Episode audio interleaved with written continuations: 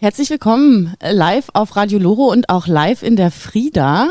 Vielleicht wundert ihr euch, dass heute das Programm so ein bisschen anders ist. Wir haben uns die Zeit, die Muße, den Spaß genommen, mal live aus der Frieda zu senden, zu einem eigentlich auch besonderen Anlass, denn vor so circa zwei Wochen hat sich das Radio 100 Jahre gejährt am 29. Oktober und dafür gibt es jetzt auch hier in Rostock eine Veranstaltung, also, herzlich willkommen hier in der Frieda an alle die, die hier anwesend sind und herzlich willkommen an euch vor dem Endgerät eurer Wahl. Wir reden heute über die freien Radios. Freue mich, dass ihr eingeschaltet habt. Ich freue mich, dass ihr live hier seid. Außerdem sitzen hier noch drei GästInnen sozusagen. Einmal Lisa Gerlach, Alex Körner und Jan Müller. Lisa als aktive Radiomachende bei Loro in Politik- und Kultursendung und im Redaktionsausschuss.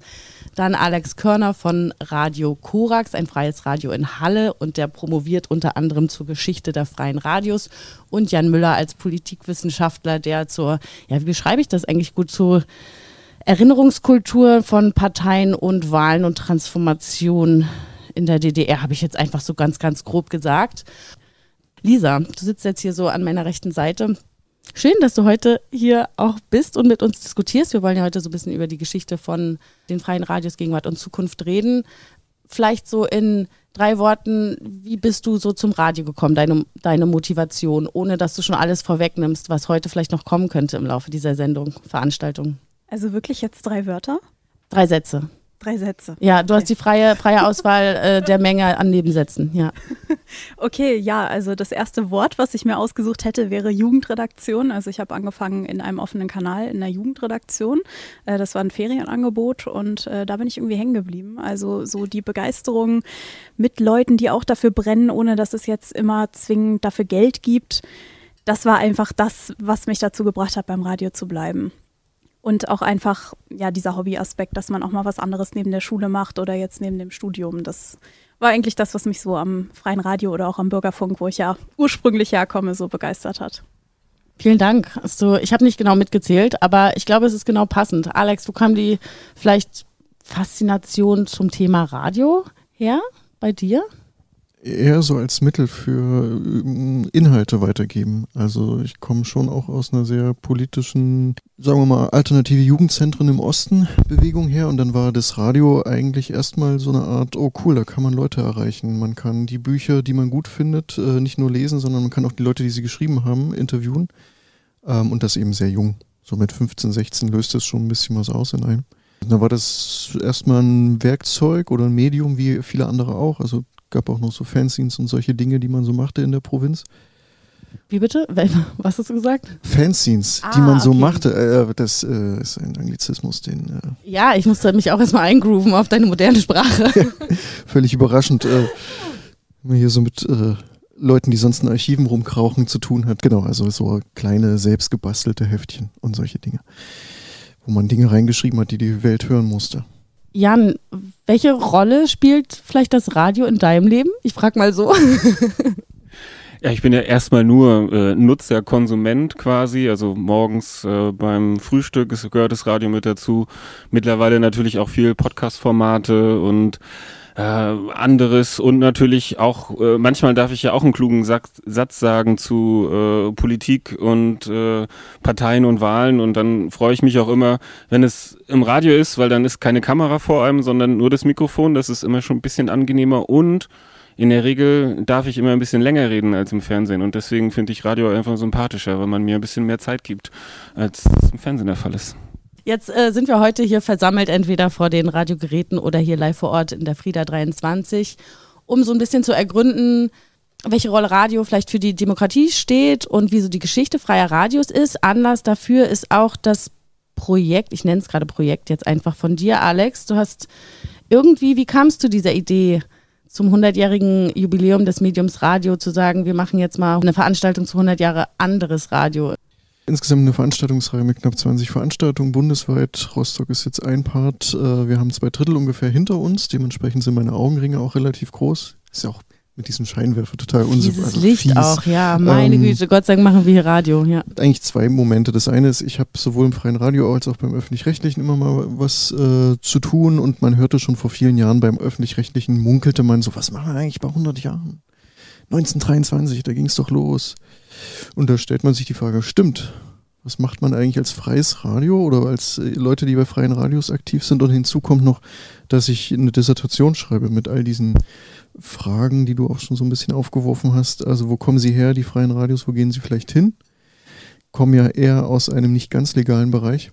Und wir in dem Fall noch mit jemandem aus Bremen, der ein ähnliches Dissertationsthema hat, das Gefühl hatten, ich glaube oder wir glauben, wir könnten da nochmal einen anderen Ansatzpunkt finden als, oh, wie schön das ist mit dem Radio, das es jetzt seit 100 Jahren gibt.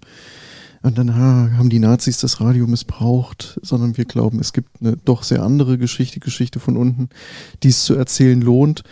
Und allein die hunderten Kassetten, die uns irgendwann in den letzten Jahren zugespielt wurden mit illegalen Mitschnitten von Versuchen eines anderen Radios, die sprechen doch dafür, dass man sie an die Öffentlichkeit zerrt. War so unser Impuls. Und deswegen gab es viele Veranstaltungen mit Leuten, die das früher gemacht haben. In Hamburg zum Beispiel Radio Hafenstraße im Zuge von Besetzungen, die es dort gab Ende der 80er Jahre, aber es ist nur ein Beispiel, oft verbunden mit neuen sozialen Bewegungen im Westen, aber auch im Osten relativ präsent, was heute kaum jemand weiß. Das ist durchaus eine große Praxis auch vor 89, aber auch 89, 90 gab, das Medium sich erstmal anzueignen und dann zu gucken, was macht die andere Seite, in dem Fall zum Beispiel Post und Polizei. Da hören wir ja gleich auch mehr von dir. Dann noch dazu mit so, genau, gerade Radio so um die Wendezeit. Ich überlege jetzt gerade, du hast ja auch noch so Live-Einspieler mitgebracht, ob wir einfach jetzt gleich starten mit diesem Input und geschichtlich loslegen können. Das können wir gerne machen. Ich würde beginnen mit einem Blick ins Jahr 1976. Äh, da gab es in Halle Neustadt jemanden, der hat Besuch bekommen von seinem, einem seiner Freunde.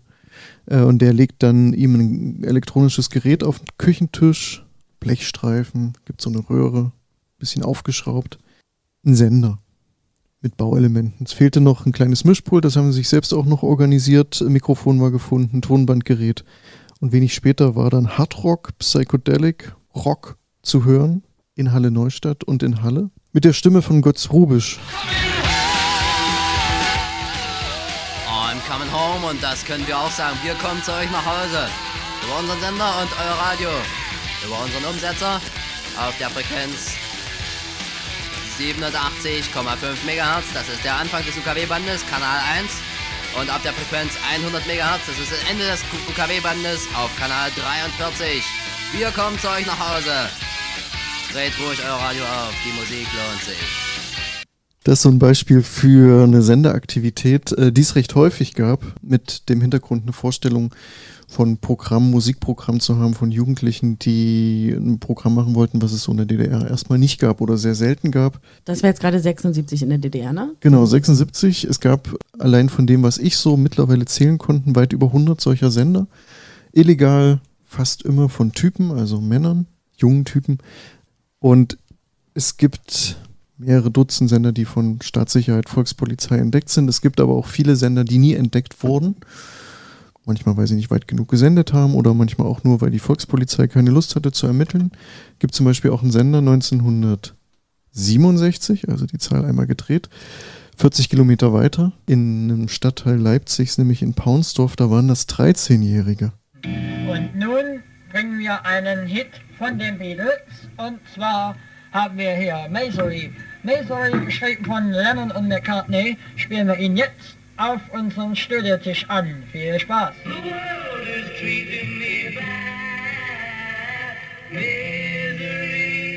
Und so weiter, genau, die Beatles. Wie bist du eigentlich an diese ganzen Materialien gekommen? Und vielleicht könnten wir auch nochmal klären, was waren so die Motivationen zu senden? A, ich liebe es, auf Dachböden und Kellern rumzurobben von Menschen, die sagen, ah, Komm mein. Vater, genau, mein Vater hat sowas früher gemacht, ich habe mir das noch nie angeguckt. Guck doch mal, da sind dann so 5000 Kassetten und man stellt fest, uh, steht drauf, freies Radio 1964 in irgendwo. Hört man rein und stellt fest, ist gar nichts drauf. Und bei der nächsten Kassette ist was drauf. Nee, also äh, tatsächlich schon, die Beschäftigung ist ja nicht jetzt seit ein paar Tagen erst äh, von mir so, sondern es gibt einfach Leute, die dann irgendwann sagen, ich habe gehört, du machst und ich glaube, mein Vater hat dort oder wer auch immer. Also Ich so. habe gehört, du machst die Forschung zu freien Radios. Genau, und ich hab's und mir ist da was aufgefallen und so weiter. Das zweite ist natürlich, es gibt ja Behördenakten. Der Fall, der Zusammenbruch der DDR führt dazu, dass man mehr an Akten kommt als in der BRD. Da gibt es natürlich auch ein paar Akten, die über illegale Senderaktivitäten, Schwarzsender war der Oberbegriff dafür, Oberbegriff dafür, die da so Hinweise geben. Äh, allein in Dresden haben sie, ich glaube in den 80ern war das so 40, 50 Sender gezählt. Und manchmal kann man da ansetzen mit dem Material. Zum Beispiel das, was wir als erstes gehört haben, war jemand in Halle.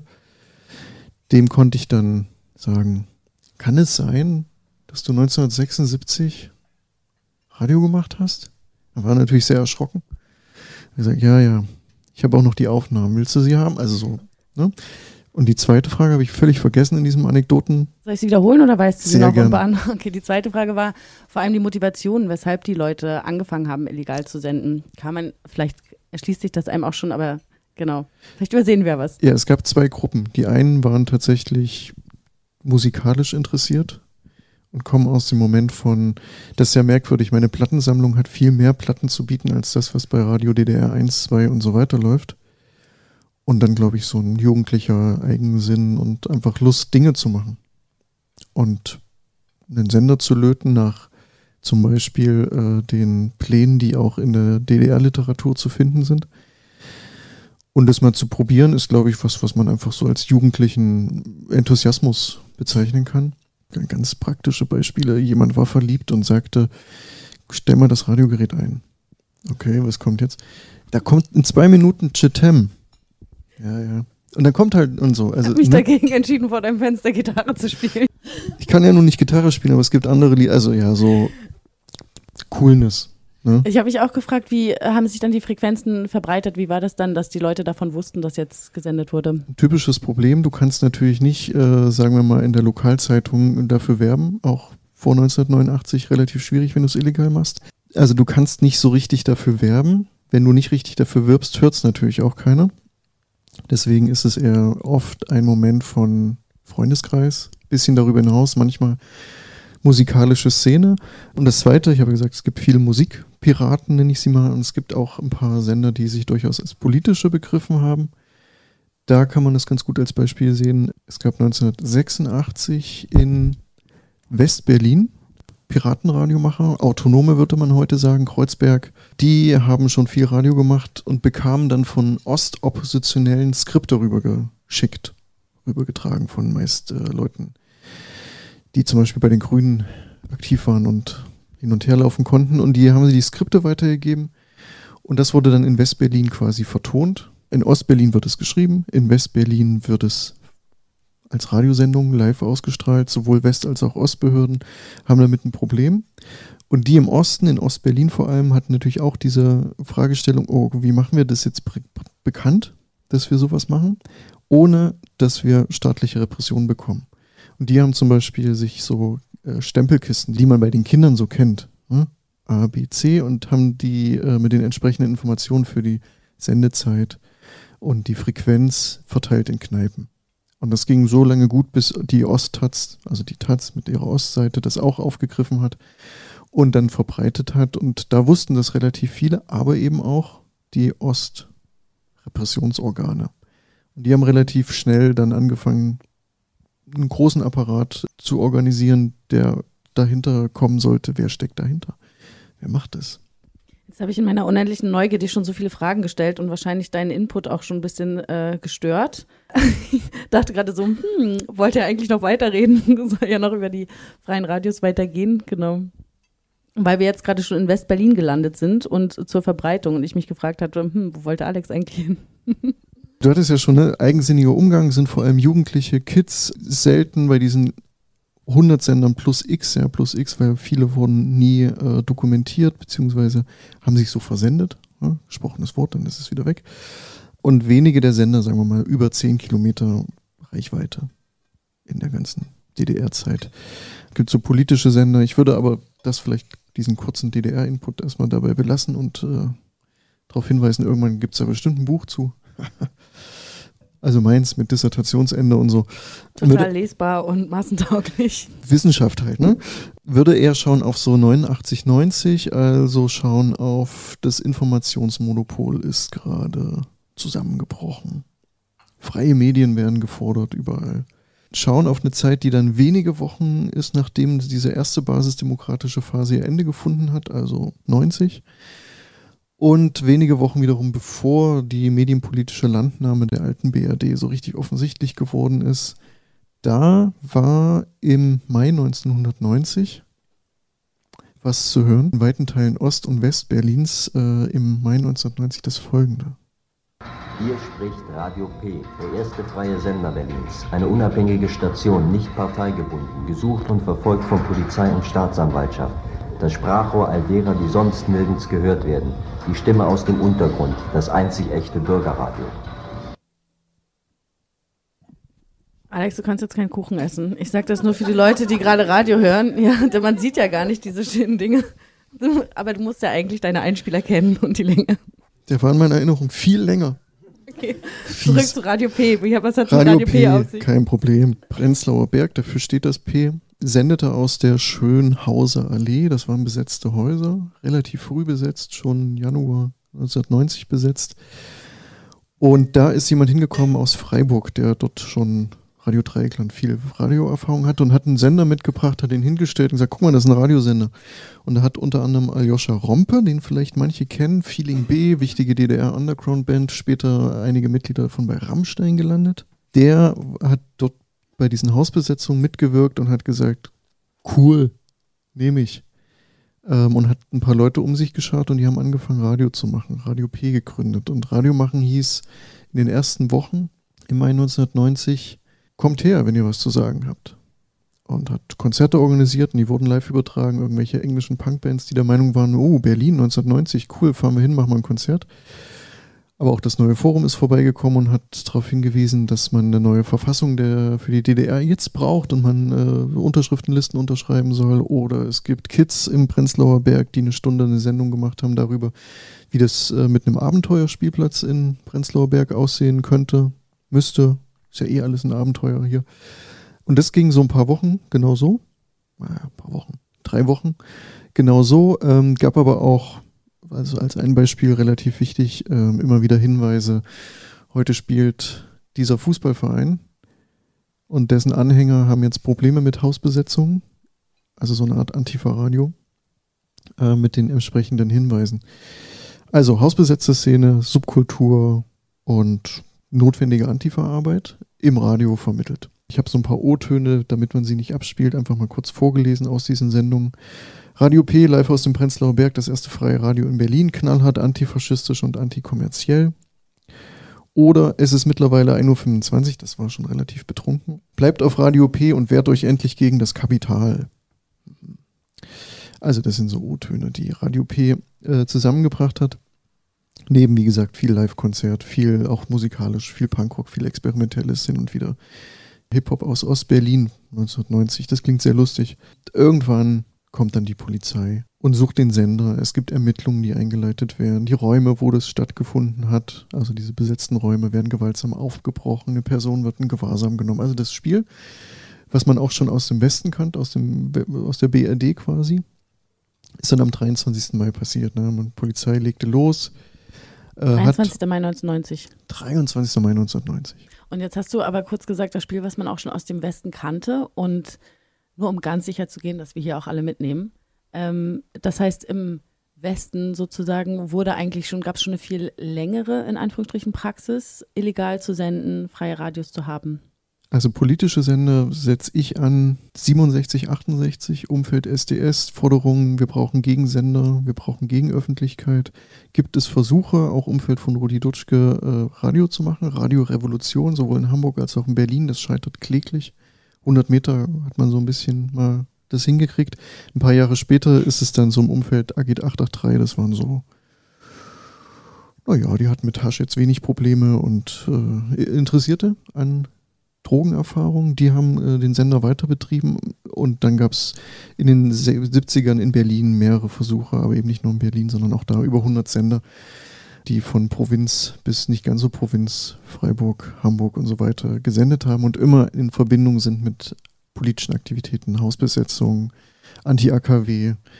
Ähm, und das ist so in den, sagen wir mal, 79 bis 81 in der Hochphase. Okay, also eigentlich gab es ja dann wirklich parallel ähm, im Westen und im Osten eigentlich illegales Radiosenden, weil die ersten Be Beiträge, die wir gehört haben, waren ja 67, 76, auch von der DDR. Die sich explizit nicht so politisch gefasst haben. Also auch in der Okay. BRD gab es sehr viele Musikpiratensender, also inspiriert von dem, was da so 60er in, auf der Nordsee passierte. Also auch da illegale Radiosendungen relativ präsent, die einfach auch ihre Musik spielen wollten. Also das gab es in, in der BRD auch mit so einem Musikfokus schon recht häufig.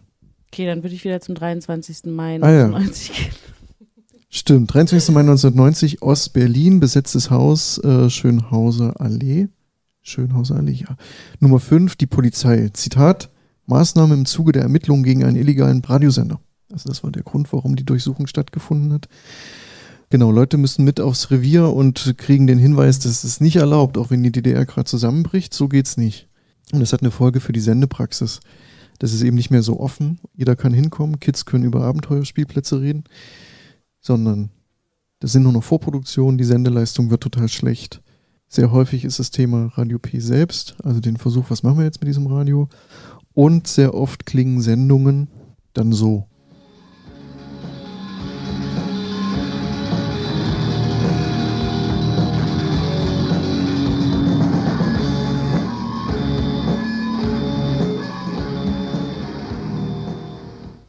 War Knochengirl, Chocolate, Love und Dad. Es tut mir wahnsinnig leid, dass ich jetzt hier reingehen muss in diese wunderbare Sendung, die wir vor kurzem aufgezeichnet haben. Äh, das gibt äh, so ein paar Sachen, die uns ein bisschen beunruhigen. Hier fahren so ein paar Autos umher von der Post und so, die sind da gesehen worden. Und äh, wir werden morgen weitermachen. Äh, um 19 Uhr hoffen wir, dass wir morgen pünktlich drauf sind, wieder von einem ganz anderen Ort. Und äh, die Leute im Paiwan grüßen wir herzlich, die können dann nach Hause fahren. Wir machen jetzt Schluss. Bis morgen. Tschüss.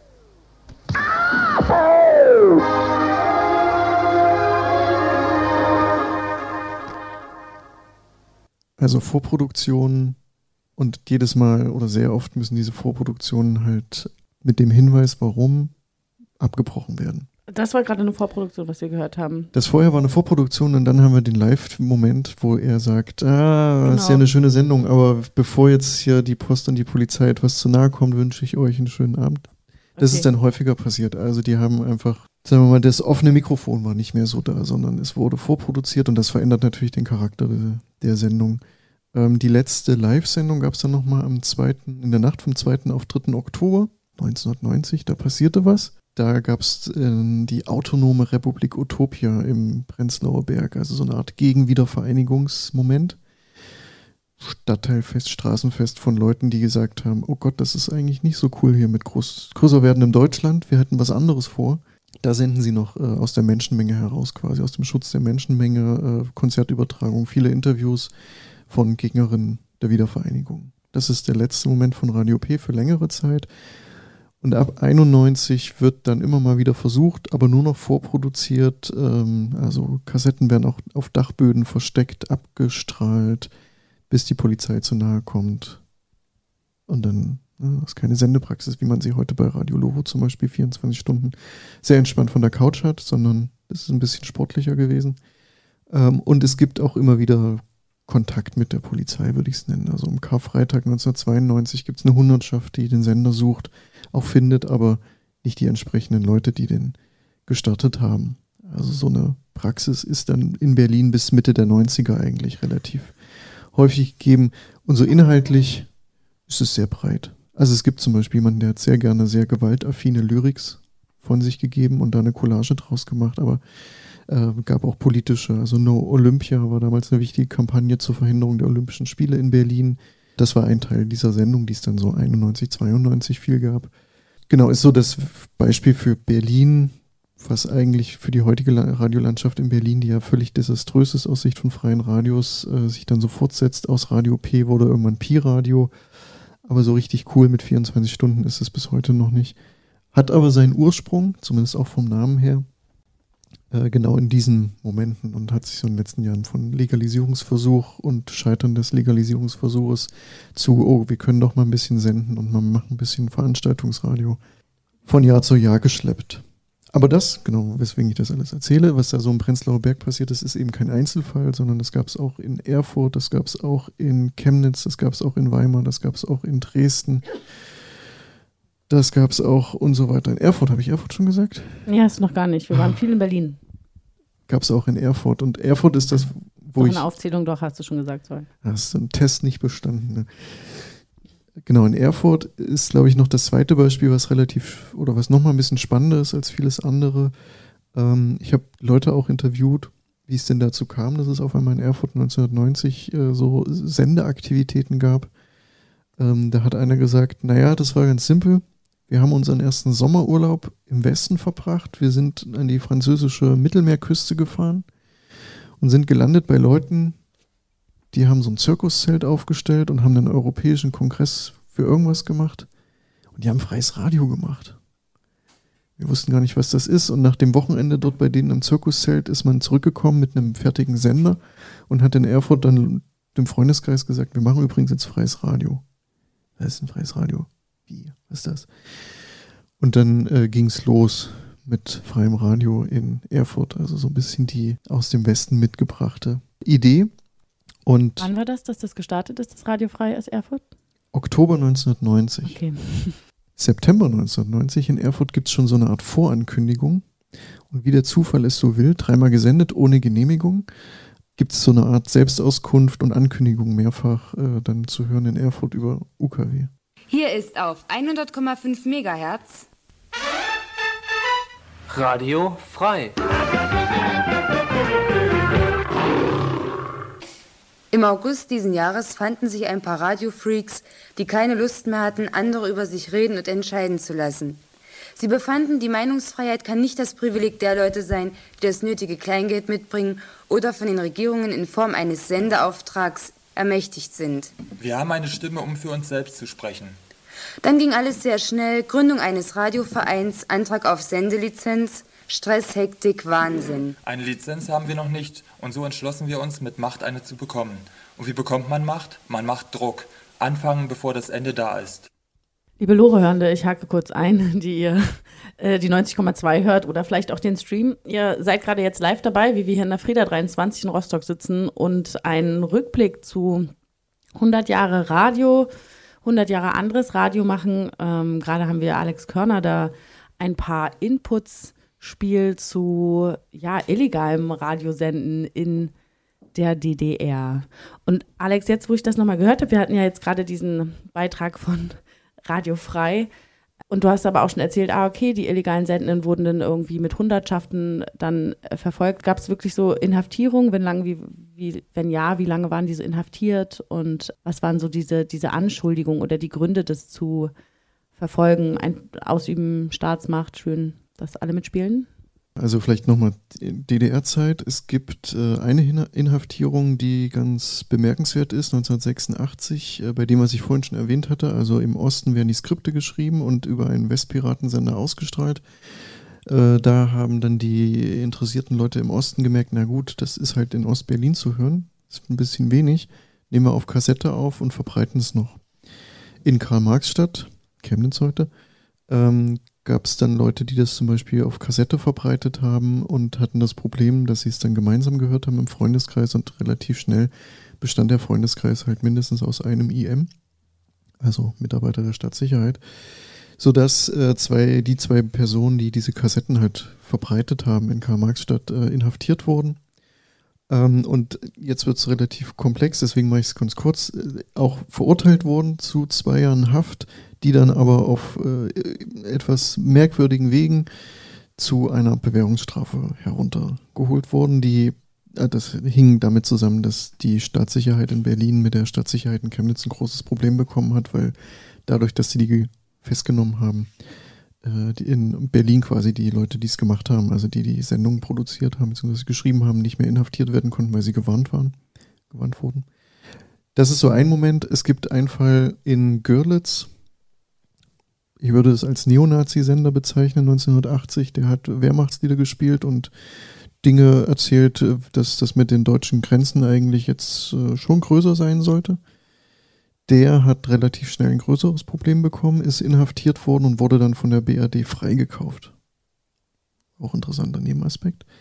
Also so, sowas gibt es. Äh, für diese Musikpiraten der DDR-Zeit ist das Spektrum relativ weit von wir reden jetzt mal mit deinem Vorgesetzten und deiner Mutti, dass das nicht so cool ist, zu und das ist recht häufig, naja, wir haben jetzt was in der Hand, also Kassetten von Du machst hier illegales Radio. Jetzt schuldest du uns was, zum Beispiel eine Mitarbeit bei der Stadtsicherheit. Das ist etwas, was ich in einem Dutzend Fälle, also so ein Erpressungsmoment. Das ist so die Spannbreite im, im DDR-Kontext. BRD, muss man hinzusagen, war, also in DDR gab es gar kein Gesetz explizit dagegen, man musste ja was erfinden. In der Regel war das staatsfeindliche Hetze. In der BRD gab es ein explizites Gesetz gegen das und das hieß fünf Jahre Knast. Also gegen das Senden. Man musste auch Leute erwischen, die gerade senden, das war ein Problem für die Polizei. Ähm, da gibt es Beispiele, dass Leute ein halbes Jahr 1980 in München zum Beispiel in Untersuchungshaft waren, obwohl sie nicht gesendet haben, sondern nur so Bastelmaterial hatten für einen Sender. Das gibt es auch. In Freiburg gibt es relativ viele Fälle von Leuten, die inhaftiert wurden. Gibt es Momente von Repression, definitiv. Radiofrei in Erfurt. Stimmt. Ja, ich habe einfach wieder unterbrochen. Wir können gerne wieder nach Erfurt reisen. Ja. Radiofrei in Erfurt hatte auch mit der Polizei zu tun, relativ häufig. Die haben aber erstmal das, was wir gehört haben, das war eine Ankündigung mit der Idee, wir machen ein großes Konzert mit Diskussionsrunden, äh, eine Woche nachdem die DDR aufgehört hat, zu, aufgehört hat zu existieren und jetzt schon alles BRD ist. Und damit zum Beispiel die BRD-Gesetzgebung hieß fünf Jahre Haft, wenn man erwischt wird.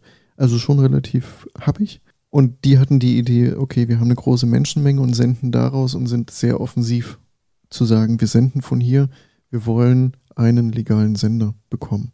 Und die haben sich äh, Musiker logischerweise eingeraten, eingeladen, Musikerinnen, die ein Konzert spielen, aber eben auch das, was so die gerade sich entwickelnde Zivilgesellschaft in Erfurt ist. Also autonomes Jugendzentrum, Grüne Liga, Theaterinitiativen und so weiter und so fort, die eben auch äh, in so einer drei-, vierstündigen, also insgesamt sechs Stunden, zwei waren Konzert, aber vierstündigen Diskussion zu Wort kommen. Und alle wussten, das ist nicht erlaubt, was wir tun, aber das war halt, ne, Zeit war jetzt äh, vielleicht mit diesem erlaubt, unerlaubt spielte nicht so eine große Rolle wie vielleicht heute. Und infolge dieses Erfolges, also sie werden nicht von der Polizei oder der Post gestört beim Senden, beginnen sie in Erfurt illegal regelmäßig zu senden. Am ersten Tag gibt es den ersten NPD-Aufmarsch im äh, Osten. Da wird live gesendet, unter anderem der Polizeisprecher völlig überfordert mit Fragen konfrontiert. Zum Beispiel, warum der Hitlergruß nicht strafbar ist, seiner Meinung nach. Also das ist spannendes Material. Und dann beginnen sie immer wieder zu senden. Und nach der 13. Sendung ähm, endet die Tätigkeit, weil die Post sagt, so geht's nicht und unterstützt mit der Polizei quasi das verhindert, also kriminalisiert. Und da beginnt so ein Prozess von, okay, was kann man machen? Kann man legal senden? Was müsste man dafür tun? Gesetzgebung verändern. Das klappt nicht. Das erste Gesetz, was äh, geschaffen wird in Thüringen 91, dann wird abgeschrieben von Hessen. Da spielten in dem Moment freie Radios keine Rolle. Und deswegen gibt es dann 93 in Erfurt wieder sehr viel Piratenradioaktivität. Aus dem Umfeld von Radio Frei, viele Sendungen und bei einem Mal gibt es die schöne Umschreibung auch von so einer Person, die ich interviewt habe, dass sie sich sehr bequem gemacht haben an Kirschbäumen, die Hängematte platziert haben und ihrer eigenen Sendung lauschten. Und als sie dann aufschauten, war auf einmal die Hundertschaft Polizei vor ihnen und sie waren etwas irritiert und erschüttert, dass keiner aufgepasst hatte, weil nämlich alle der Sendung lauschen wollten und vergessen hatten, dass ja jemand gucken muss, ob da jemand von der Polizei unterwegs ist. Das war 93 und beendete dann quasi den nächsten Moment von illegaler Radiopraxis in, in Erfurt. Führte dann langer, langer, langer Weg irgendwann zu Radiofrei, so wie es heute existiert als Lokalradio vor Ort.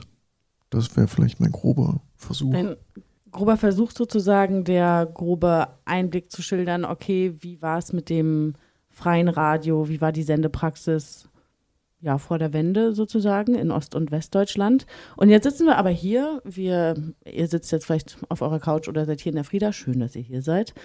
Und wir senden ja jetzt hier nicht illegal, sind aber ein freies Radio, sind Radio Loro. Und ähm, dann frage ich mich, ob du sorry, immer noch nicht Kuchen essen könntest, sondern noch die Muße hättest zu schildern, wie es denn dazu kam, dass wir jetzt hier sitzen können und eben nicht illegal senden, sondern dass freies Radio jetzt legal ist. Gut, ich glaube, für Rostock können das die Rostocker und Rostockerinnen besser erzählen. In der Regel setzt aber in den. Danke für diesen Hinweis. Mitte der 90er setzt natürlich die, äh, nicht natürlich, setzt so eine Art äh, Institutionalisierungsprozess ein. Von wenigen, die es noch weitermachen wollen, der Versuch, wie wäre es denn mit einer Überschreibung in Gesetz. Novellierung von Landesmediengesetzen ist jetzt äh, etwas sehr zähes, klingt auch schon zäh und wenig attraktiv. Und genauso lang hat es auch gedauert. In der Regel oder oft, da wo die Grünen mitgewirkt haben, ging es etwas leichter als da, wo die CDU am Werkeln war. Auch das historisch relativ nachvollziehbar. Je nach Bundesland, je nach Regierungszusammensetzung, je nach Interesse von den entsprechenden Leuten vor Ort und je nach Zusammensetzung der Radioinitiativen die auch sehr breit war, also von Stadt zu Stadt sehr unterschiedlich. Häufig aber die Vereinigte Linke eine wichtige Rolle spielte, die es Anfang der 90er Jahre noch gab.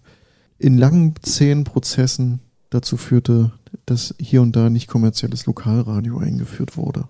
Manchmal gut, zum Beispiel auch finanziell gefördert, manchmal weniger gut. Sachsen war da immer so ein Problemfall. Und nun gibt es die Situation, dass in vielen unterschiedlichen Medienanstalten, die das äh, so ein bisschen im Blick haben sollen, unterschiedliche Positionen dazu existieren von, das ist total gut, weil da können Leute äh, experimentieren, werden billig ausgebildet für ihre spätere Radiokarriere im privatkommerziellen oder öffentlich-rechtlichen. Oder Minderheiten kommen zu Wort oder subkulturelles, das sagen ja auch Medienanstalten und andere Medienanstalten sagen, nö, das ist nicht unser Modell, wir haben den Bürgerfunk in Nordrhein-Westfalen zum Beispiel. Also es ist sehr komplex, weil jedes Landesmediengesetz sehr unterschiedlich ist. Aber im Osten zeitweise besser aufgestellt als im Westen war, was, glaube ich, aus diesem 1990 Impuls herauskam, sich einfach Dinge zu nehmen und selbstbewusst auch zu versuchen. Und wenn das eben mal gegen das Gesetz verstoßen hat, naja, dann Gesetze können sich ändern. Macht man es halt trotzdem. Wir haben uns ja heute wirklich einiges vorgenommen, dass wir einmal in die Vergangenheit gucken, und dann vielleicht auch noch hin zur Gegenwart und einen Blick in die Zukunft wagen können und auch auf die Herausforderungen, die sich vielleicht jetzt für das freie Radio stellen. Jetzt hatten wir gerade diesen Input, haben dann also gerade angeschnitten, okay, es gab jetzt diesen Punkt, dass freies Radio legalisiert wurde, es gibt Landesmedienanstalten, es gibt ähm, ja bestimmte Ansprüche sozusagen an das Senden. Ich würde ganz gerne noch mal kurz zu dieser Wendezeit reisen. Ähm, Jan, als Politikwissenschaftler bist du ja auch hier geladen. Ähm, und du forscht ja auch zu dieser Wendezeit, auch Erinnerungskultur. Was, was hast du so gedacht, als du äh, den Beschreibungen von Alex zugehört hast? Wie ähm, genau, hast du auch was in deiner Forschung dazu gefunden oder genau? Äh, nein, tatsächlich noch nicht. Ich war mit sehr gespannt zugehört, denn es zeigt, wie viel doch in dieser Transformations- und Wendezeit möglich war und was gemacht wurde und dass es da noch zu viele unerzählte Geschichten gibt, die sich, glaube ich, lohnen zu hören, ähm, die sozusagen Aktivismus und Teilnahme zeigen, ähm, die sozusagen auch gegen Regeln verstoßen haben manchmal. Ähm, und ich denke, dass, dass man daraus auch was lernen kann und dass man das auch ähm, ruhig öffentlich machen kann ähm, und, und sagen kann, hier, äh, da gab es mal was. Und ähm, das ist eine Wurzel von dem, was wir heute noch haben. Und ich glaube, das ist gut und es schließt auch so ein bisschen an an, an die Fragen, ähm, kam alles aus dem Westen, war es Kolonisierung, die ganzen Debatten, die wir jetzt so erleben. Können wir aber hier sagen, aber es gab auch immer was Eigenständiges, was Eigenes, was gemacht wurde, vielleicht mit Unterstützung oder ohne, um halt auch ja den Menschen, die damals ähm, aktiv und, und tätig waren, auch ihre Rolle als Akteure wieder auch zurückzugeben, auch in der Erinnerung und in der Draufschau. Ich habe mich auch gerade gefragt, so das freie Radio oder auch das illegale Senden, das ist ja dann ein Sprachrohr für, für eine Bewegung sozusagen, um sich Ausdruck zu schaffen, vielleicht auch um auszudrücken, was in der Masse kein Gehör gefunden hat. Ähm, Gab es noch andere Sprachrohre, die du, auf die du so äh, stößt, weil du jetzt meinst, ah, okay, das von dem Illegalen hast du noch nicht so gehört, aber was waren noch so andere Geschichten, die vielleicht anders noch erzählt wurden, aber nicht über illegales Senden? Was gab es da für Aktionismen? Ja, da ist natürlich ähm, ein bisschen Presselandschaft, gab es ja auch einzelne Versuche, ähm, eine eigene Zeitung, auch was eigenes für Mecklenburg zu machen. Aber das war, und das kam im, im Input auch schon eben ein bisschen an, natürlich durch die ja, großen äh, Medienkonzerne des Westens dann ganz schnell klar, dass es das irgendwie nicht möglich war.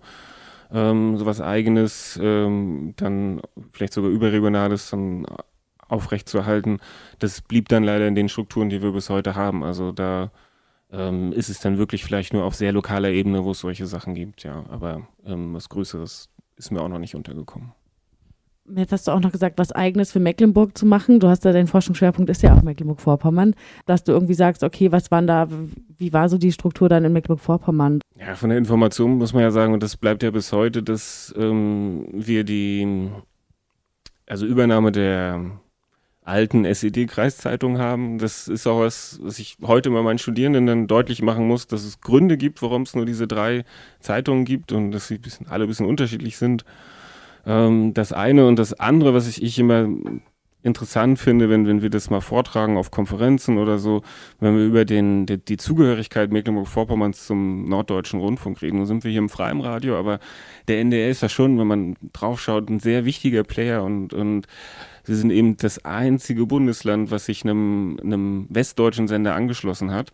Und es gibt da immer so ein bisschen die These, dass das auch zu einer anderen Identität geführt hat. Also dass wir anders als vielleicht ORB und, und MDR, ähm, die halt doch sehr dieses, ähm, ja, vielleicht ein bisschen Ostalgie in Teilen gemacht haben, dass, dass man hier diese Rückführung auf eine norddeutsche Identität auch mit dem NDR verbinden kann. Und das finde ich immer eine nette These, dass man mal drüber nachdenkt, ähm, dass das auch ein bisschen eine Besonderheit ist, auch wenn wir auch sozusagen alle Ostdeutschen ja auch nicht in einen Topf werfen können und dann aber sehen, okay, aber es gibt diese regionalen Besonderheiten und ähm, in der Mediennutzung und dann, wie es vielleicht auch politisch widerspiegelt, vielleicht hat das auch was damit zu tun und darüber finde ich es interessant nachzudenken.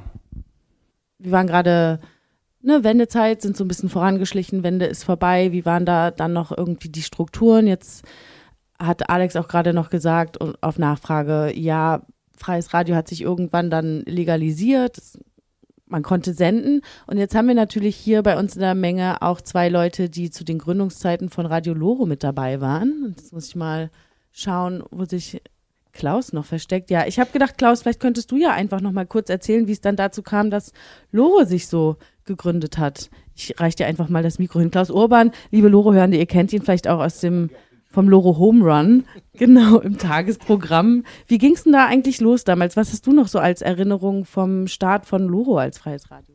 Ja, vielleicht muss ich so ein bisschen bei mir persönlich anfangen. Also ich bin so ein Radio-Freak schon immer gewesen. Radiohörer, Radio Luxemburg, auch gegen den Willen meiner Pionierleiterin damals, weil mir die Musik einfach gefiel. Ne? Äh, so, das war, ja, wie alt war ich da? 13, 14 und habe dann Frank Elsner gehört, Radio Luxemburg, die neue Musik damals, die Rockmusik, die aufkam. Äh, groß geworden bin ich ansonsten mit Schlagern ja eigentlich. Ne? Das war ja so damals die Zeit.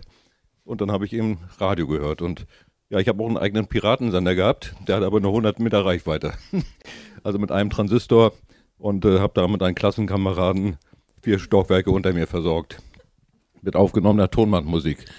Naja, und dann habe ich mal technische Elektronik studiert, um Ahnung vom Radio zu bekommen. Wie ist es aufgebaut? Also noch weitere Dinge dazu zu lernen und wollte immer Radio machen, aber wurde nichts erst nach der Wende. Dann kam die Ferienwelle, dort war ich dann praktisch nach der Wende. Dann eben diese Zeit des NDR, die habe ich dann auch sehr gut miterlebt. Auch die Diskussionen damals. Ja, und dann Ostseewelle, dort Massenentlassung 2001 und 2002 erfuhr ich dann von Radio Loro. Das heißt, es hieß noch nicht Radio Loro, sondern ich lasse in der Ostsee-Zeitung einen Artikel, dass es Radioenthusiasten geben soll, die in Rostock ein Lokalradio aufmachen wollen. Ja, und dann bin ich sozusagen in das Fahrwasser von Ralf gekommen. Äh, ich habe mich dann im Gerberbruch eingefunden damals, da war das Kulturnetzwerk und äh, ja, und da traf ich dann so die Verrückten alle, ne? die alle Radio machen wollten mit den unterschiedlichsten Ansprüchen und keiner hatte so richtig ein Konzept, was machen wir eigentlich? Und äh, wenn man da noch ein bisschen nach vorne gehen will, dann müsstest du jetzt mal Ralf fragen, was eigentlich der Anlass war, überhaupt so etwa so auf eine Idee zu kommen. Das kann Ralf viel besser erzählen. Ich war ja dann derjenige, der dann nachher weitergemacht hat, bis heute. Gucken, wie du da nochmal zu Wort kommst. Danke auf jeden Fall, Klaus, nochmal für den Einblick und auch äh, I didn't know mit deinem Piratensender. Spannend, genau. Ja, vielleicht Ralf, eins, zwei Worte von dir, wie es dann, wieso die Motivation war, dann hier in Rostock ein Radio zu starten. Du schaust mich jetzt so ernst an, aber ich freue mich jetzt schon auf deinen Input. Du kommst hier nicht weg vom Mikro. Äh, das ist jetzt auch ein bisschen überraschend hier. Ähm, I'm sorry. Bestandteil der Sendung zu werden, aber vielleicht, um auch Anknüpfung zu bieten.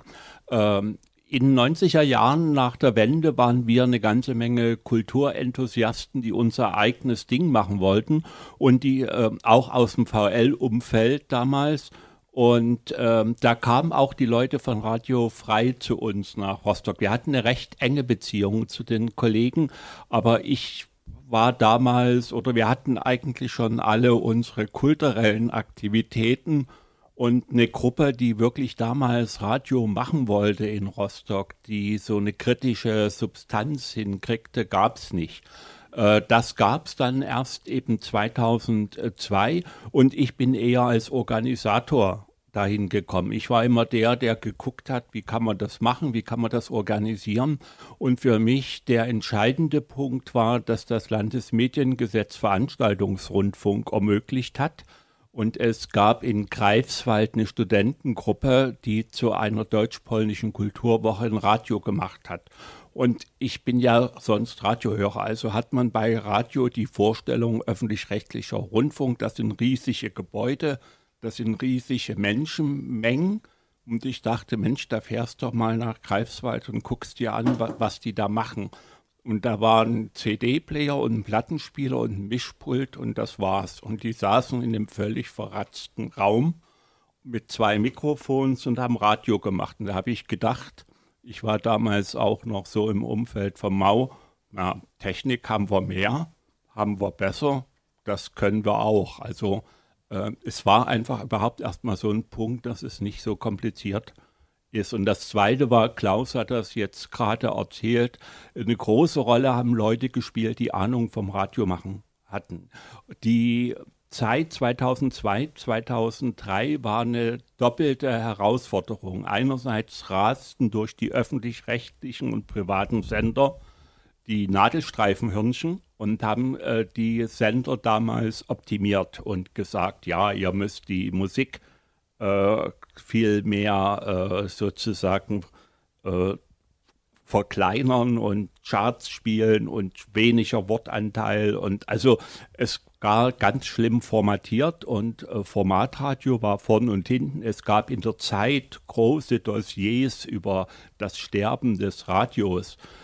Und so und das zweite war, wir waren alle kulturell aktiv und der NDR hat sich überhaupt nicht für interessiert, was wir machen oder die Ostsee-Zeitung. Also wir hatten auch einen Druck zu sagen, unsere kulturellen oder auch politischen Sachen, die wir gemacht haben, haben überhaupt keine Rolle gespielt in den, äh, sage ich mal, klassischen Medien. Und der Druck hat dann einfach dazu geführt und die Coolness, das zu machen. Ähm, und das Schöne war, wir konnten, als wir gestartet haben zu senden als Veranstaltungsrundfunk, über die Straße gehen. Wir haben aus einem äh, Probenraum einer Band gesendet und äh, sind ins, äh, in die Tankstelle gegangen und haben gesagt, die sollen jetzt mal die Frequenz einstellen. Und dann haben die das auch gemacht und wir haben das gehört und wir dachten. Es war es ja schon auch nochmal ein Kampf eigentlich, äh, das auch so hinzukriegen, dass man dann wirklich hier ja richtig von der 92 senden kann auch, oder? Das ist dann so. Naja, klar, als Veranstaltungsrundfunk zweimal befristet. Und dann gab es in Mecklenburg, es gab noch äh, auch Vorhaben, weitere Privatsender zu, äh, zu veranstalten im Land, weil das war die Zeit vor dem Internet. Da haben wir ja, konnte man ja noch ganz gut von Werbeeinnahmen als Sender leben, was ja heute gar nicht mehr äh, so ist. Und da sollte auf dem DAS ein privates Radio entstehen. Und ich hatte Bekannte oder wir hatten Freunde in der Lande, im Landesrundfunkausschuss und die haben gesagt, diesen privaten Sender gibt es nur, wenn es auch einen nicht kommerziellen gibt. Der, den hat das Gesetz nicht vorgesehen, einen nicht kommerziellen Sender. Und da hat damals aber die Landesrundfunkzentrale gesagt, was nicht verboten ist, ist erlaubt. Und ähm, wir haben dann 2005 die Dauerzulassung gekriegt. Cool. Eigentlich, wenn wir jetzt sagen 100 Jahre Radios, ist ja schon eigentlich ein ziemlich krasser Bedeutungswandel, der auch sich beim Radio vollzogen hat. Von mit den Anfängen war es äh, eine Arbeiterbewegung, es gab ein Arbeiterradio, dann haben wir jetzt dieses illegale Senden beim freien Radio gehabt. Jetzt sind wir eigentlich in einer Zeit, wo Genau, es haben sich freie Radios professionalisiert das ist vielleicht auch schon fast wie ein bisschen so ein ähm, mittelständischer Betrieb. Was gab es für Bedeutungswandel vom, vom Radio und vom Medium, das es hatte? 100 Jahre ja gab es ja auch noch mal so ein paar geschichtliche Veränderungen und, und vielleicht andere Sendebedürfnisse, andere Bedürfnisse nach anders gehört sein. Was ähm, ist dir das unter, untergekommen bei den 100 Jahren Radioforschung? Du fragst mal nebenbei nach 100 Jahren Radioforschung. Du, easy, das cool. gönnen wir uns auf den Sonntag. Hier bei Kaffee und Kuchen in Rostock in der Frieda und auf Lore der 90,2. Danke, Alex, jetzt. Also ich würde die Kurzfassung nehmen. Ich glaube, in den 60ern ist schon entscheidend, dass diese Rolle des Radios, das Gewicht äh, des Radios weniger wird. Klar, es gibt ein anderes Medium, Fernsehen. Also Radio ist das Medium schlechthin. Endet genau in diesem Moment und führt aber auch dazu, sowohl im Westen als auch im Osten, also Westen BRD, DDR, dazu, dass es schon so Nischenmomente sehr häufig gibt. Also auch im Osten gibt es dann sowas auf einmal 1964 wie DT64. Festivalradio, nur kurz gedacht, mit Musik, äh, die vermutlich äh, dir sehr große Freude gemacht hätte, nämlich Beat und äh, Rock'n'Roll äh, Mitte der 60er Jahre, die es im Westen auch nicht zu hören gab in der Zeit. Und gleichzeitig ist in den 70er, ja vor allem 70er Jahren im Hörfunk Programme gab, da würde ich die These wagen, die wären einigen freien Radios heute zu radikal. Einfach weil da mit einem gewissen politischen Anspruch öffentlich-rechtlicher Rundfunk gemacht wurde, der nicht ohne Grund dann dafür sorgte, dass die CDU den Rotfunk als großes Problem gesehen hat. Also SPD und weiter links stehen die öffentlich-rechtlichen Rundfunkanstalten. War in den 70er Jahren der Vorwurf schlechthin führte auch dazu, also einer der Gründe, warum Privatkommerzielles überhaupt eingeführt wurde, weil die CDU und auch die FDP dann der Meinung war, das ist ja alles viel zu links. Kennt man heute irgendwo, aber egal. Und das ist, glaube ich, nochmal eine Verschiebung, die dann im Radio natürlich eine Rolle spielt. Also die Anpassung des öffentlich-rechtlichen an den privatkommerziellen, vom Klangbild, Formatierung haben wir gehört. Naja, und dann ist, glaube ich, in den letzten 20 Jahren, weiß nicht, das Internet Habt, habt ihr schon mal? Ja. Crazy Times, ja. ja Soll es geben. Ähm, führt auch zu einer Verschiebung. Also wie nutzen Leute Radio? Ähm, der Boom der Podcast der letzten drei, vier Jahre ist vermutlich was, was äh, länger während Veränderungen mit sich bringen wird. Und dann so kleine Momente wie, wie sieht es denn aus mit UKW und so weiter? Also äh, ist es noch lange von Bestand? Ähm, das sind dann immer so kleine Kerben, äh, bei so einer Medienbetrachtung. Dieser Ruf des Radios nur noch Nebenbei-Medium, das kommt in den 60er Jahren auf. Und ich meinte so ein bisschen, durch dieses Nebenbei-Medium gibt es Nischenmomente, auch schon im öffentlich-rechtlichen. Und diese freien Radios, vor allem im Westen, sind eine Initiative, die sehr wohlwollend von vielen öffentlich-rechtlichen Redaktionen erstmal wahrgenommen wurden, aber wiederum von SPD und Gewerkschaftsseite gar nicht. Da war der Vorwurf, ihr seid der Vorreiter der Privatkommerziellen mit eurem Ruf nach freiem Radio. Ähm, es gab in Bremen zum Beispiel gab es ein illegales Radio, Radio Zebra. Deren erste Sendung wurde komplett beim öffentlich-rechtlichen Radio Bremen gespielt und dann drüber diskutiert und gesagt, hier gibt es ein Bedürfnis, das lassen wir zu Wort kommen. Da ist diese Grenzziehung, die doch sehr verbreitet ist, der bösen, böse öffentlich-rechtliche und die guten freien Radios, die macht schon da keinen Sinn. Und viele der freien Radioakteure der 70er Jahre, aber auch heute, sind ja selbst im öffentlich-rechtlichen hier und da aktiv. Also allein die wenn man aufs Heute schaut, die Liste der Leute, die bei Sendern wie Radio Dreieckland oder Korax oder Radio Frei ausgebildet wurden, mal ein FSJ oder ähnliches gemacht haben und dann ihr Geld damit verdienen beim Öffentlich-Rechtlichen, die ist eine lange Liste. So, da kann man auch drüber diskutieren, was ist da passiert oder was passiert da. Schön, dass ihr Loro auf der 90,2 hört, wo wir über 100 äh, Jahre anderes Radio sprechen. Jetzt haben wir so ein bisschen ähm, einen geschichtlichen Abriss gemacht, auch nochmal über den Bedeutungswandel geredet. Wir haben gehört, wie Loro sich ja eigentlich dann zustande kam und 2005 die offizielle Sendeerlaubnis hatte. Jetzt sind wir im Jahr 2023 und auf dieser, dieser Couch ist auch Lisa als Gast geladen. Wenn ihr das Loro-Programm hoffentlich äh, wohlgesonnen verfolgt und dem dann kennt ihr vielleicht Lisas Stimme auch schon. Du bist jetzt aktive ähm, im Radio auf der 90,2, hast in Lübeck angefangen. Äh, du hast am Anfang der Sendung auch schon so gesagt, was dich ähm, dazu bewegt hat, Radio anzufangen, gerade auch im Schülerradio. Wie ist es jetzt für dich, wenn du hier so sitzt und jetzt diesen ganzen Input gehört hast zu, äh, ja, sagen wir Entstehungsgeschichte, freies Radio? Ähm, Ja, genau. Wie war das so, das zu hören? Ja, ich fand es total interessant, auch diese ähm, Ost-West-Thematik tatsächlich. Also ich persönlich komme ja auch gar nicht von hier. Ich bin ja zugezogen, sage ich jetzt einfach mal so. Ähm, insofern habe ich ja immer dieses, ähm, also ich komme aus Lübeck und Lübeck liegt ja nun gerade an der Grenze. Also ähm, da konnte man auch viel dann vielleicht auch rübersenden. Und ich habe mir immer, so alt bin ich leider noch nicht, dass ich das jetzt selber miterlebt hätte, aber ich habe mir dann immer auch erzählen lassen ähm, von ähm, meinem ehemaligen ehemaligen Chef ähm, im offenen Kanal, ähm, der hat das Ganze Anfang der 90er Jahre in Lübeck gegründet und konnte dann natürlich auch so ein bisschen nach ähm, Nordwestmecklenburg noch rübersenden. Also ich habe es mal ausprobiert, so Lübeck FM, der Sender, wo ich herkomme, der sendet ungefähr bis Grevesmühlen, wenn man jetzt mit dem Auto dann und der Wind günstig steht und dann äh, so das Signal geht ungefähr bis da. Und es war auch immer deren Bestrebung tatsächlich, dass ähm, auch durch diesen Bürgerfunk vielleicht dann ähm, ja, so ein, so ein Ost-West-Austausch auch entsteht, einfach in diesen äh, entscheidenden Jahren, Anfang der 90er. Also das war auf jeden Fall so ein Aspekt, ähm, wo ich dann immer wieder drüber nachdenken musste, irgendwie dann auch aus dieser Westperspektive, die ich ja immer erzählt bekommen habe. Und jetzt aber, seit ich hier bei Loro bin, muss ich auch sagen, ich merke jetzt, wie wichtig hier freie Radios sind, auch in Ostdeutschland und ähm, höre da immer nur ganz gespannt zu und äh, lasse mir von, ja gut, Zeitzeugen kann man ja jetzt nicht sagen, ne, aber von, von älteren Leuten einfach die ältere Leute definiere ich als Leute, die älter sind als ich und schon länger Radio machen. Ähm, von denen lasse ich eine gute Definition, das ist eindeutig, ja. Von denen lasse ich mir ganz gerne irgendwie erzählen, wie das denn damals so war und ich lasse mir auch super gerne erzählen und deswegen finde ich es so toll, dass jetzt auch Klaus und Ralf nochmal erzählt haben. Ich lasse mir super gerne erzählen, wie, wie war das denn damals, als Loro anfing, da war ich genau vier Jahre alt. Äh, also insofern, ähm, da kann ich ja noch gar nicht so viel von mitbekommen haben und ähm, ja, also ich, ich lehne mich hier einfach auf dem Sofa zurück und finde das ganz toll und und muss auch sagen, übers freie Radio lerne ich auch ganz viel, ähm, weil ich ja eigentlich äh, aus dem Bürgerradio komme. Das ist ja nochmal ein bisschen anders organisiert als ein freies Radio jetzt. Wirklich. Super, da ergeben sich gleich zwei Fragen.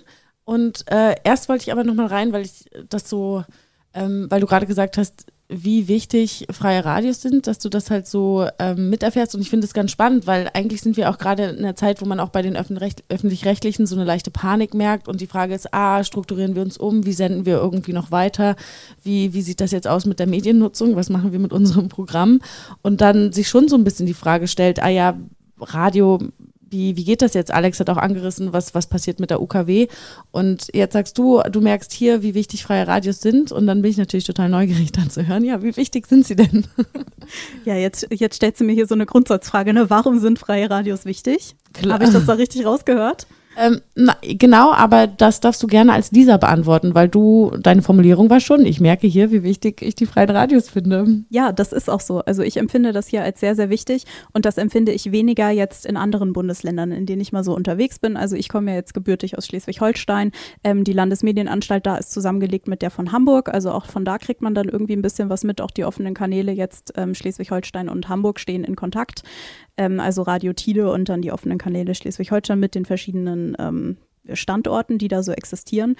Ähm, und da merkt man schon, es ist eine Anstalt öffentlichen Rechts, ne? also es ist Bürgerfunk, ähm, aber es ist eben, man hat diese festen Mitarbeiter dort und dann kann man da munter reinspazieren und dann aber jeder kocht so seine eigene Suppe irgendwie. Und ich merke hier beim freien Radio, auch weil man vielleicht diesen Aspekt hat, dass man es gemeinsam trägt, also dass man auch vielleicht dann in dem Verein ist, der das Ganze trägt und auch dann finanziert, dass man da so eher so ein Zusammengehörigkeitsgefühl hat unter den Leuten, die Radio machen. Äh, und das ist beim Bürgerfunk gar nicht gegeben, weil es dann da so ist, ja, hier das Land und äh, wer auch immer das dann noch mitfinanziert, der stellt mir jetzt hier ein Mikro hin und jetzt kann ich hier meine Show abziehen. Also jetzt mal ganz überspitzt, was da im Bürgerfunk manchmal so reinkommt. Es gibt da auch tolle Leute, die sich zur Redaktion zusammenfinden. Das möchte ich gar nicht sagen. Ich komme ja selber aus so einer Jugendredaktion, die sich da gefunden hat. Ähm, aber ganz viel ist es dann doch, äh, jeder macht dann da seine eigene Show und äh, Alex hat es eben auch gesagt, ne? es gibt zwei Punkte, die so die Hauptmotivation sind bei vielen. Das ist einmal die Musikfreaks, die ihre Musik hören wollen und andererseits die Leute, die auch politisch vielleicht da irgendwas einbringen wollen irgendwie. Und ähm, auch die offenen Kanäle, das ist immer so ein Beigeschmack, die halten immer ganz hoch, ja, und hier kommen Minderheiten zu Wort und so weiter. Ne? Ähm, aber es ist tatsächlich oft so, dass dann doch nur die Leute reinkommen und hier, ich habe jetzt hier meine Rockshow und schaltet ein und dann schalten so die drei Freunde ein und man erstellt dann noch eine Facebook-Seite und das war es dann irgendwie. Ähm, und ich habe schon das Gefühl, dass dieser, dieser Tatendrang und dieses, ich möchte meine Meinung kundtun, dass das im freien Radio, und natürlich, wir haben hier auch viele Musiksendungen und die sind auch sehr toll, aber trotzdem ist da immer so ein bisschen Meinung mit drin. Auch in der Musik hier ist mehr Meinung drin als jetzt das, was auch öffentlich-rechtlich läuft, um jetzt nochmal auf öffentlich-rechtlich zu kommen, ähm, warum freies Radio so wichtig ist.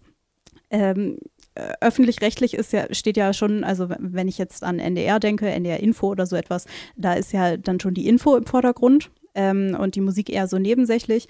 Ähm, und bei kommerziellen Sendern sowieso, ne, da ist ja hauptsächlich Musik und ich weiß nicht, was es da jetzt alles gibt. Ne? Ich kann ja jetzt mal ein paar aufzählen. Also wenn ich jetzt so an Enjoy denke, ist ja dann auch NDR.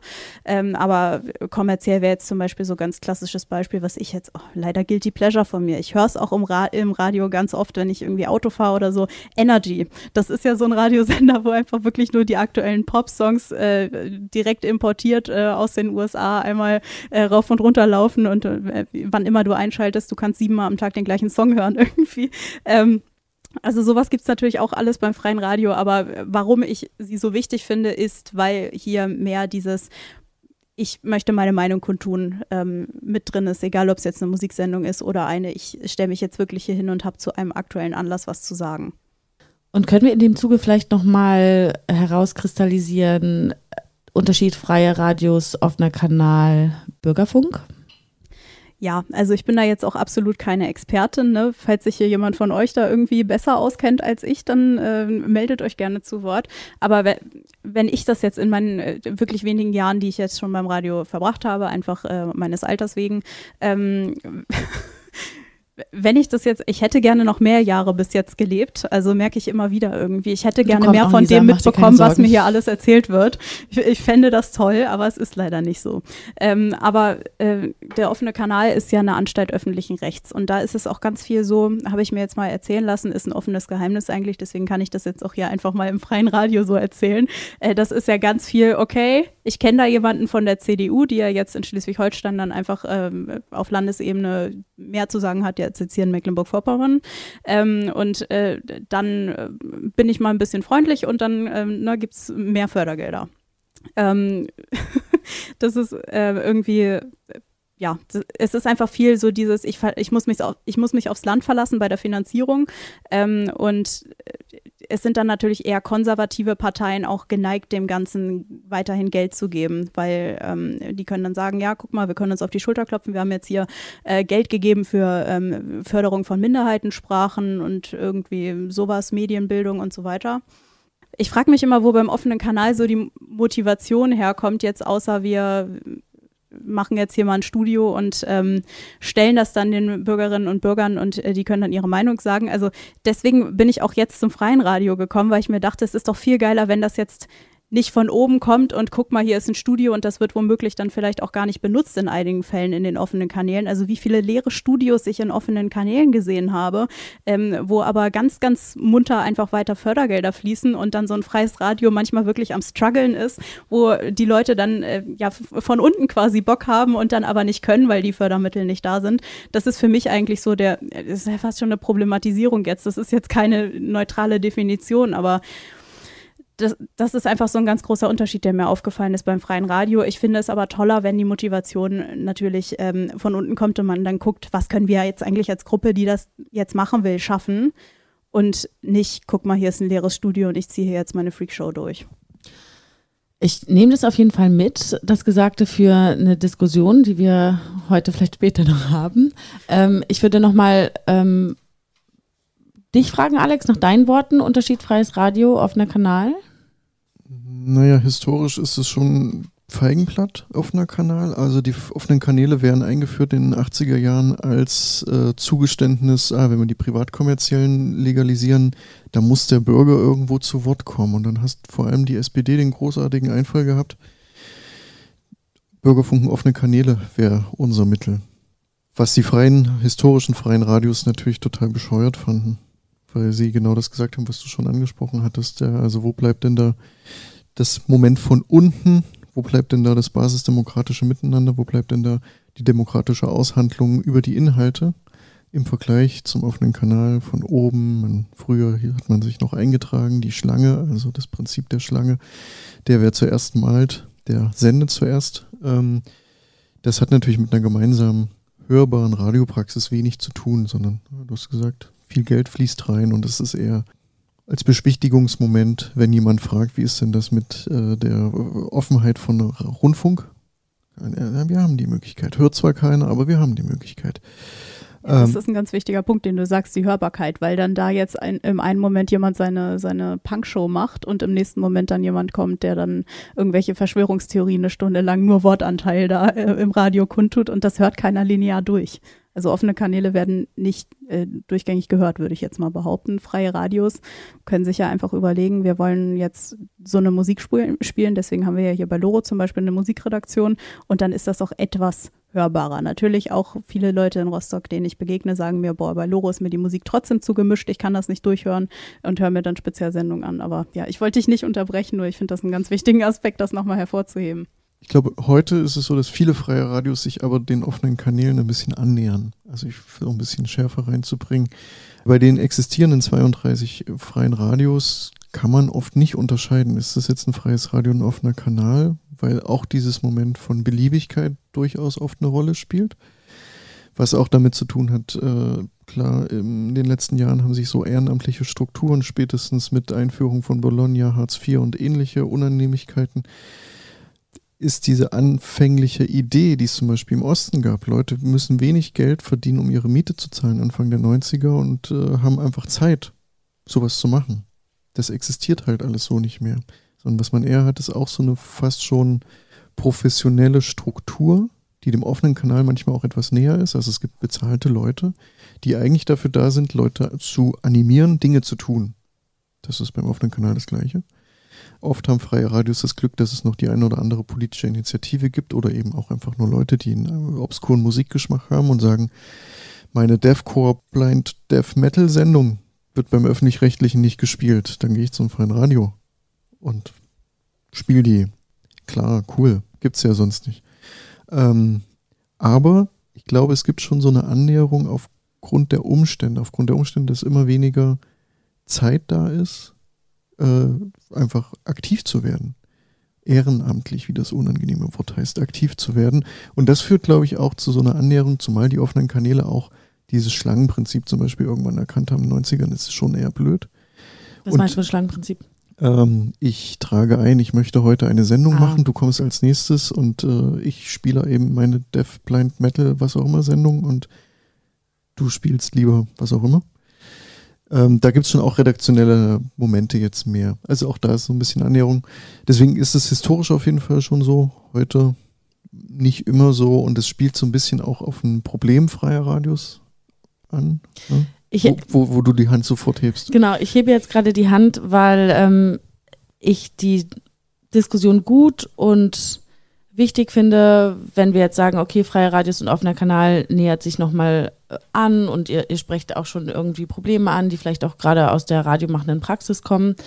Ähm, weil die Frage dann nochmal war, okay, Unterschied freies Radio, offener Kanal, dann offener Kanal als äh, ja, staatlich angelegtes Sprachrohr für die BürgerInnen und freies Radio als Organisation von unten und nicht kommerziell.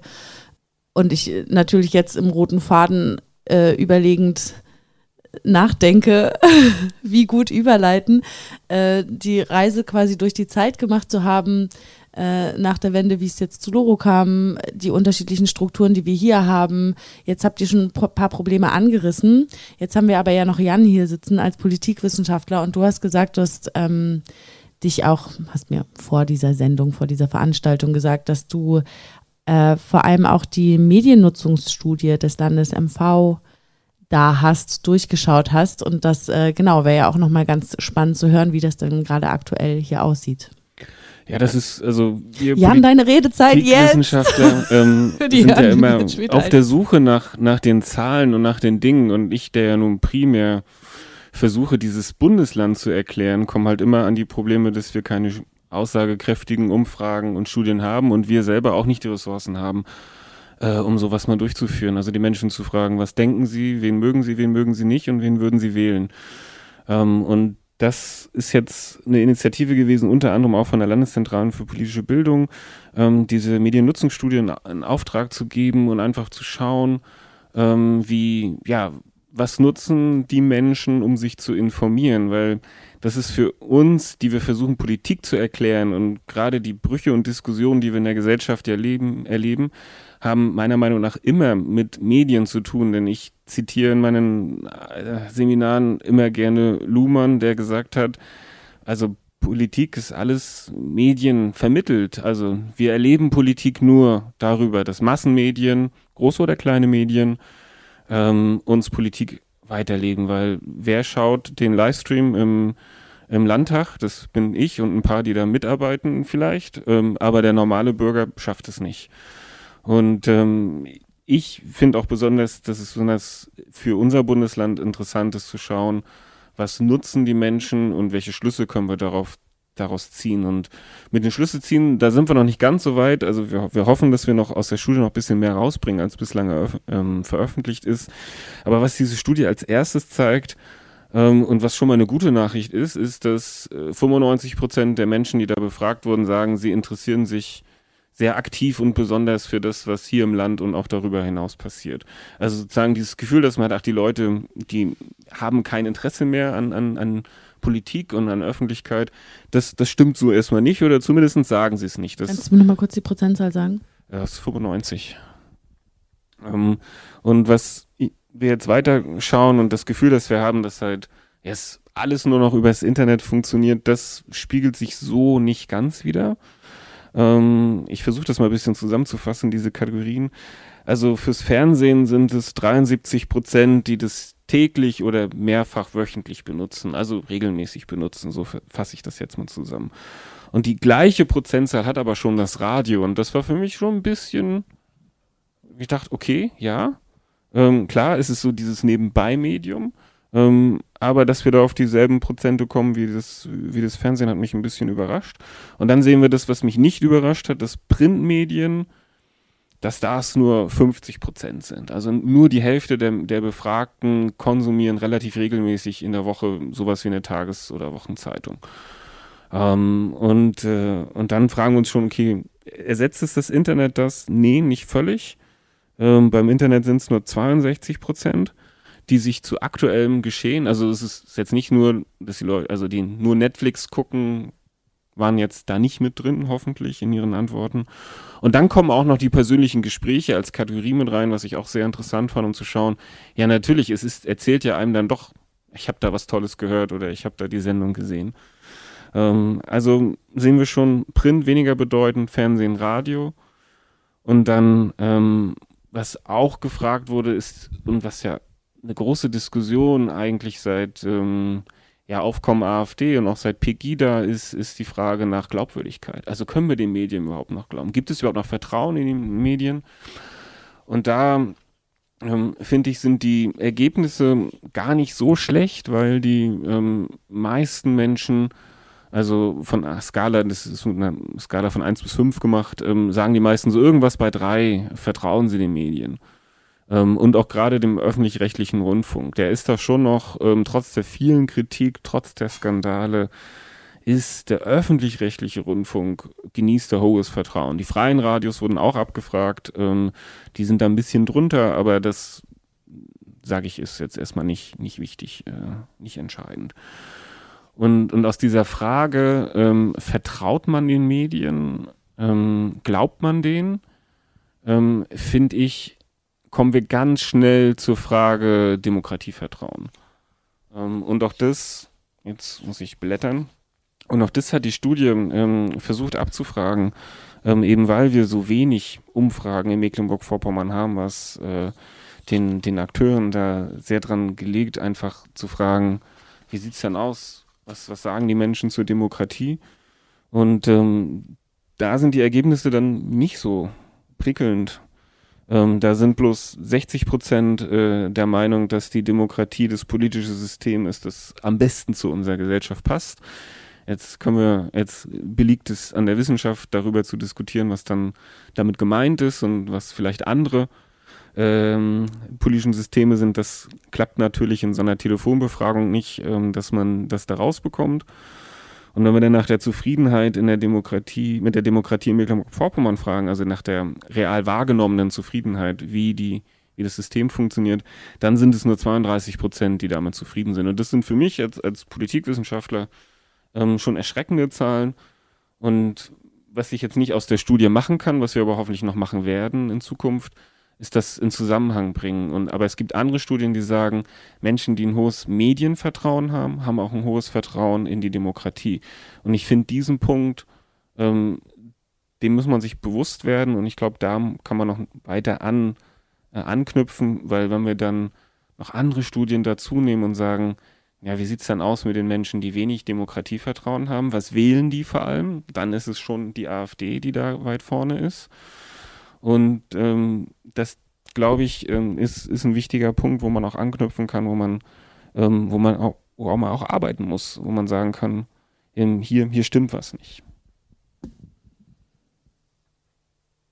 Ich äh, gucke und nicke, kann man jetzt im Radio nicht sehen, kann man hier vielleicht live sehen, äh, so ein ganz bisschen. Ähm, und habe auch gerade gedacht, okay, ich muss jetzt auch gerade diese äh, Studienergebnisse noch sacken lassen und habe aber aufgehört, als du gesagt hast, ah, das, was wir zukünftig noch machen möchten, ist diese Studienergebnisse in Zusammenhang bringen. Mm, in, inwieweit in Zusammenhang bringen oder was wäre da so deine, deine Vorstellung, wie du da weiter dran forscht, thematisch dich dem näherst. Live-Studienentwicklung hier auf der 90,2. Genau, ähm, da gab es am Freitag einen Workshop, da hatte ich aber einen wichtigen Termin, wo ich nicht konnte. Ähm, nee, wir hoffen wirklich mit dem Datensatz noch zu arbeiten, weil die, die Studie, also die ist vom Hans-Bredow-Institut äh, gemacht worden. Ich glaube, wenn man die googelt, findet man das auch und sonst an die Landeszentrale wenden oder jetzt alle, die, die hier sind, können mich dann auch noch fragen. Dann kann ich die auch noch weiterschicken. Ähm, ist die ist erstmal nur deskriptiv ausgewertet. Also das sind die Werte genommen, wie die Menschen geantwortet haben und was wir sozusagen dann noch machen können, ist eine statistische Auswertung. Das heißt, schauen, okay, gibt es vielleicht noch andere Merkmale, die dazu führen, dass die Menschen weniger Vertrauen haben? Gibt es ein Stand-Land-Defizit? Also was wir jetzt ja diskutiert haben und, und Loro ähm, ist sehr schön für Rostock und Umgebung, aber natürlich auf dem Plattenland sieht es natürlich noch wieder anders aus. Ähm, und ähm, gibt es vielleicht auch Unterschiede zu den Regional ähm, Regionalzeitungen? Also sind Menschen, die regelmäßig Ostseezeitungen lesen, haben die vielleicht ein anderes Demokratieempfinden als Menschen, die regelmäßig die Nordkurier lesen. Das sind so das sind so Fragen, die wir haben und wo wir hoffentlich noch, noch weitergehen können und wo wir dann auch schauen können, ähm, wie sieht es aus mit Menschen, die wenig Vertrauen haben in die Medien, kein Demokratievertrauen haben, wählen die dann AfD und sind es vielleicht noch andere Faktoren, die da mit reinspielen, dass man sozusagen da ähm, statistisch korreliert äh, und witzige äh, und meine von meinen Studenten gehasste äh, R-Quadrate rausrechnet. Fehlerrechnung. A dream come true. Ähm, ich habe, also das ist jetzt natürlich meine schlechte Vorbereitung, dass ich mich daran nicht erinnern kann, welche Studie das war, aber es galt ja schon als, ich glaube, weshalb auch gerade viel nochmal Lokalmedien gefördert wurden, dass eigentlich so ein Ergebnis war, okay, dort, wo es starke Lokalmedien gibt, stärkt es auch nochmal ein Demokratieverständnis, Demokratievertrauen. Ähm, und ich glaube, das ist auch was, was mir bei dem Zwiegespräch zwischen euch beiden nochmal klar geworden ist. Ähm, es gibt ja auch so Szenarien, wenn wir uns wirklich, das ist jetzt ein bisschen blöd, dass ich mal auf die Tagespresse rumhaue, aber sie ist ja immer sehr wichtig, wenn wir sehen, was da gerade passiert und, und, das Schrumpfen und das Sinken der Abozahlen und das äh, Drücken auf Digitalität, ähm, gibt es ja auch die Warnungen von einem Media Desert. Das ist ein US-amerikanischer Begriff, weil da in den Flyover States in, in der Mitte der USA gibt es halt keine Medien. Das ist eine Medienwüste, da gibt es keine Medien. Und, und da fand ich die Diskussion jetzt sehr, sehr, sehr fruchtbar zu sagen, es muss ja nicht immer die Tageszeitung sein, es kann ja auch Radio sein. Ähm, und ich glaube, ähm, stellt dann auch etwas dar, was eben sonst die Regionalzeitungen schaffen, nämlich ein lokales Angebot. Also über die Lokalnachrichten, über äh, die Lokalgespräche und Veranstaltungshinweise ähm, das darzustellen. Und ich glaube, da ähm, ist, glaube ich, die Förderung dann auch wichtig und kann dann auch demokratiefördernd wirken, auf jeden Fall. Auf, ähm, ja, vielleicht ist das jetzt auch so ein, so ein Moment, wo man so ein bisschen in ein offenes ähm, Diskussions-Ping-Pong gehen kann, weil jetzt, wenn wir die aktuellen Zahlen der Mediennutzung haben, Geschichte des Radios hatten, so ein bisschen, okay, wo stehen wir gerade hier bei Loro? Eine Frage, die ähm, ja, ich mir auch eigentlich stelle, auf diese Frage, wohin geht es mit dem Radio, können wir da jetzt überhaupt eine universelle Antwort finden oder ist es vielleicht was, was so ähm, je nach geografischem Ort, wo man sich befindet, eher angepasst ist? Also mein Bauchgefühl jetzt gerade hier als Swanche, die auch bei Loro aktiv ist oder ähm, genau auch irgendwie Radio macht, ähm, dass ich schon auch denke, gerade hier ist es eigentlich schön, Loro als, als Medium zu haben oder dass ich glaube, es ist ähm, genau gut da, ja, hier dieses Lokalmedium zu haben, auch als, als ähm, zusätzlichen Player. Ich glaube, man muss gar nicht immer in so Konkurrenzen denken, sondern vielleicht sich ergänzenden Angeboten, weil man eh mehrere Dinge nutzt. Wie seht ihr das so? Also ich bin da oft immer sehr verklärt, wenn es um die Zukunft des Radios geht. Wir haben ja auch gerade jetzt auch beide in einem Feature mitgewirkt über dieses Thema, warum eigentlich Radio. Und da war ja auch die Frage, was was ist die Zukunft des Radios, was spekulieren wir, man kann es natürlich nicht wissen. Ähm, und ich bin da verklärt, weil ich mir es so sehr wünsche, dass die Leute wieder mehr Radio hören oder einfach nicht damit aufhören und weiterhören, wie sie jetzt gerade in ihrem Hörverhalten sind. Ähm, auch gerade, weil mir aufgefallen ist in der Arbeit mit Kindern, dass die gar nicht mehr wissen, was heute im Radio läuft. Und wenn ich dann mit denen im Studio stehe und sage, guck mal, und hier könnt ihr ins, äh, ins Mikro sprechen und dann, dann können euch alle hören, dann sind die so, wie, hä? Was und verstehen halt dieses Konzept Radio gar nicht mehr irgendwie. Das finde ich schon krass. Ähm, aber um vielleicht auf diesen Demokratieaspekt einmal zu kommen, ähm, ich habe freies Radio immer so gesehen als so eine Art Trockenübung Demokratie. Also weil es ja in sich demokratisch äh, organisiert ist oder sein sollte, zumindest jetzt äh, mein Definitionsmerkmal mal. Und äh, ich bin ja auch zum Beispiel im Redaktionsausschuss, der ja auch dann äh, quasi so, so, ein bisschen ähm, ja, so, so eine Repräsentationsfunktion auch hat für Ehrenamtliche. Ähm, und ich glaube schon, dass man dann in diesen Strukturen erstmal äh, Demokratie erleben kann und aber auch natürlich äh, demokratische Themen äh, verarbeitet. Jetzt beispielsweise, ich denke an unsere Rathausgespräche. Also wir sprechen ja einmal im Monat mit ähm, unserer Oberbürgermeisterin, die da ja auch sehr, sehr offen ist irgendwie. Ähm, und da sind wir ja auch zum Beispiel auch offen für Fragen äh, von Bürgerinnen und Bürgern, die uns das einfach mal irgendwo auf Social Media schreiben und äh, kurzer Weg und wir stellen die dann einfach mal. Ähm, und äh, insofern, ich wünsche es mir so sehr, dass irgendwie äh, das Ganze bleibt. Und du hast es so schön gesagt, irgendwie, es ist schön, ähm, Loro hier als lokalen Player zu haben und ähm, möchte ich auch hier in der Medienlandschaft echt nicht missen, muss ich sagen. Es ist nochmal was ganz anderes. Ich habe ja in den letzten Monaten relativ viel mit Leuten äh, Radio gemacht haben. Ich hatte gerade überlegt, was die wohl sagen würden und was die Waking up to this disarray. This ja, mit Preisradio mit dem Oberbürgermeister. Deswegen musste ich kurz, kurz schmunzeln. Aber das spricht was an, weil, was, was glaube ich hier nochmal wichtig ist zu sagen. Es hat da schon einen, einen interessanten Dreh gegeben. Also wenn man historisch schaut, angetreten. Öffentlichkeit. Die Scheiße mit dem AKW wird überhaupt nicht berichtet hier vor Ort da müssen wir jetzt antreten und sagen, wir, wir erheben die Stimme. Wir geben denen die, das Mikrofon, die nicht die Stimme erheben können. 50 Jahre später oder vielleicht auch nur 30 Jahre später, wenn wir das Ostbeispiel äh, haben, ist man jetzt so ein bisschen dabei. Demokratierettung, Oberbürgermeisterin interviewen und hat diesen Gegenöffentlichkeitsbegriff oder Alternativmedienbegriff so den Rechten zugeworfen, die den dankbar aufnehmen und ist so ein bisschen in einer Position, was zum Beispiel den öffentlich-rechtlichen angeht, den in Permanenz nur noch zu verteidigen, ohne darüber nachzudenken, was ist denn alles scheiße am öffentlich-rechtlichen und es ist relativ viel. Fängt subjektiv bei äh, Milliarden für Fußballübertragung und Schlagersendungen an und hört noch nicht auf, darüber nachzudenken, äh, wer denn da jetzt wirklich repräsentiert ist und wer nicht. Aber man hat es so ein bisschen einfach überlassen, das Feld.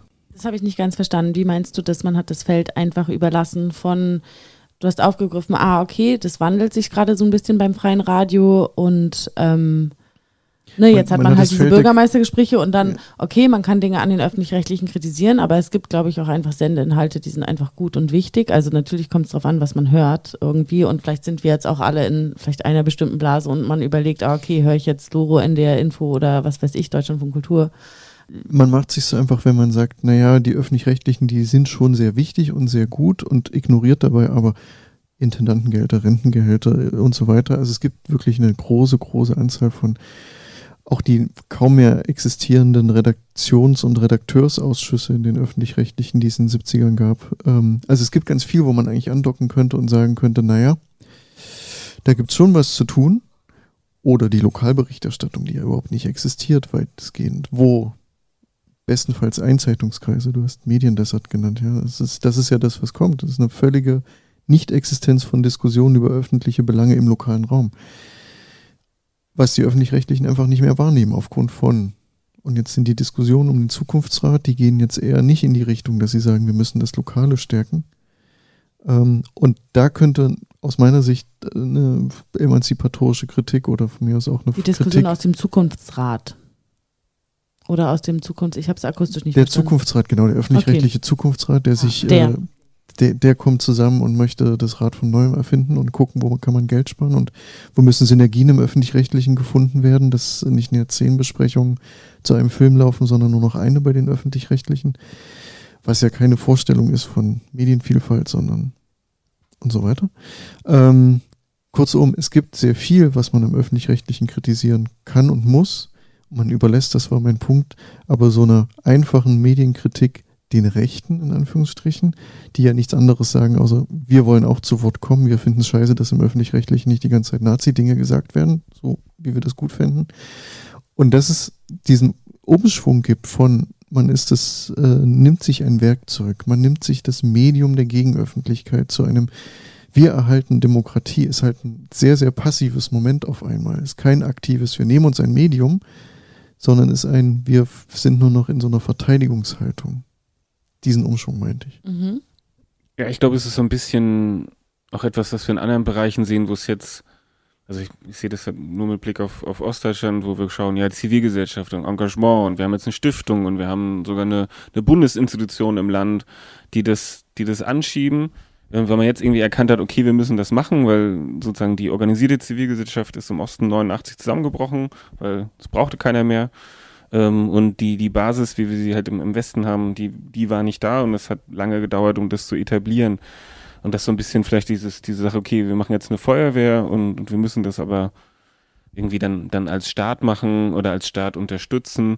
Da, ja, weiß ich auch immer nicht, was ich sozusagen davon halten kann, habe jetzt auch keine feste Meinung zu.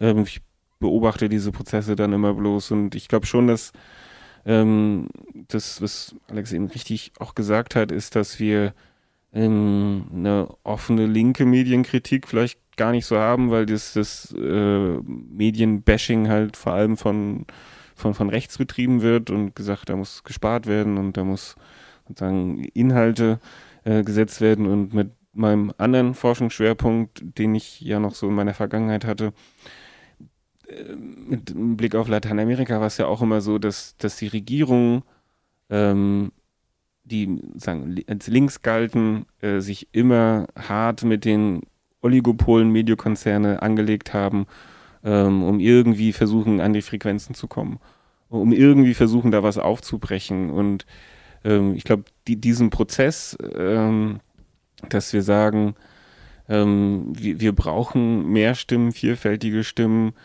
ich glaube, den haben wir hier auch. Und ich glaube, es ist auch richtig, wenn wir hier sagen, es kann nicht nur alles der öffentlich-rechtliche Rundfunk machen, weil der eh viel zu äh, bedrängt und eingeschränkt ist und weil es genug Menschen gibt, die schon verstanden haben, dass die da ihre Leute auch in, den, in die Aufsichtsräte und ähm, in die Beiräte schicken müssen, um da irgendwie stumm zu machen und dass auch da schon ähm, die ja, die Angst vor, vor, vor Skandal oder die Angst vor irgendwie Kritik schon so hoch ist, dass ähm, ja, man dann sich das, diese Entwicklung, die wir haben, dass man sagt, okay, dann sagen wir eben nichts, dann machen wir eben nichts zu einem kritischen Thema, dann lass, brauchen wir uns am Ende auch nicht äh, sozusagen das anhören, was dann da irgendwie kommt von den Leuten. Ähm, und, und dass da sozusagen freie Ra Radios oder freie Medien ähm, vielleicht dann auch eher die Chance haben, okay, die brechen damit, die sind dann nochmal kritischer, die sind dann nochmal deutlicher, weil eben die Zwänge nicht da sind. Aber das erfordert halt auch eine, eine, Zivilgesellschaft, die da ist, die aktiv ist, die die Ressourcen hat. Also es geht auch alles irgendwie nichts aus dem, aus dem Nichts. Dadurch, dass du jetzt mit Ressourcen äh, geendet hast, ist es natürlich irgendwie äh, schwierig, die teilweise bereitzustellen. Alex hatte das auch schon in irgendeinem der Inputs in dieser Sendung, Veranstaltung gesagt, dass es halt durch, zum Beispiel auch durch eine Umstellung von, ähm, ähm, von einem Unisystem auf Bachelor-Master oder Umstellung äh, im Hartz-IV-System, dass teilweise das auch ein Grund sein kann, dass irgendwie Ressourcen fehlen.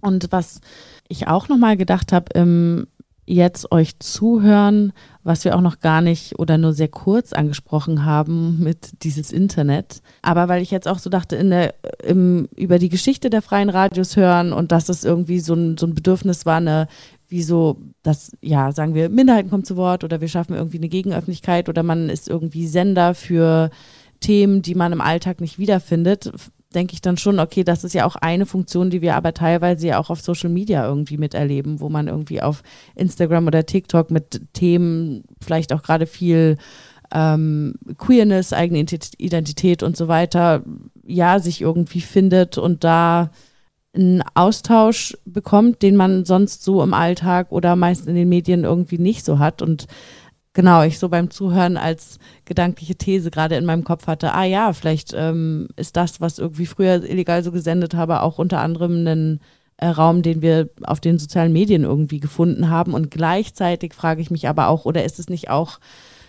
kann man das überhaupt vergleichen, weil äh, meines Erachtens nach das ja auch ein sehr durchkapitalisierter Raum ist mittlerweile.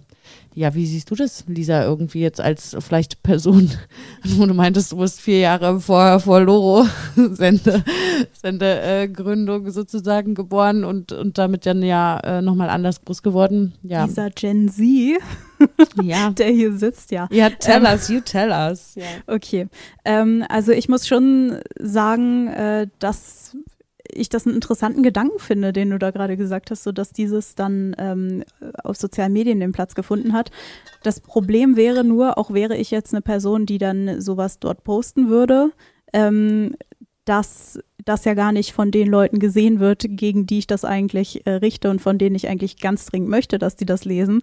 Einfach weil du es gerade schon gesagt hast, es ist ja wahnsinnig, ähm, also es ist ja ich staune immer wieder darüber, was technisch möglich ist und wie, wie man doch in seiner Filterblase drin ist, wie man ja heutzutage sagt. Ne? Dir wird ja schon vorkuratiert und nach drei Minuten weiß der Algorithmus, äh, was du lesen willst und was nicht. Und ich, ich finde es ganz erschreckend, wenn ich jetzt auf TikTok unterwegs bin mal und dann äh, da irgendwie äh, so viele ähm, Abgeordnete von der AfD jetzt plötzlich äh, gecheckt haben, oh, hier kann man ja auch was werden. Und habe gerade irgendwie ganz interessante Berichte dazu gesehen, ähm, dass vor allem die AfD, dann danach glaube ich die FDP und äh, die SPD ist jetzt auch gerade so ein bisschen im Aufholen, aber alle anderen Parteien sind einfach kaum auf Social Media vertreten irgendwie. Oder wenn, dann ist das ein absolutes Chaos, dass da irgendwie mal ein äh, Lokalverband anfängt.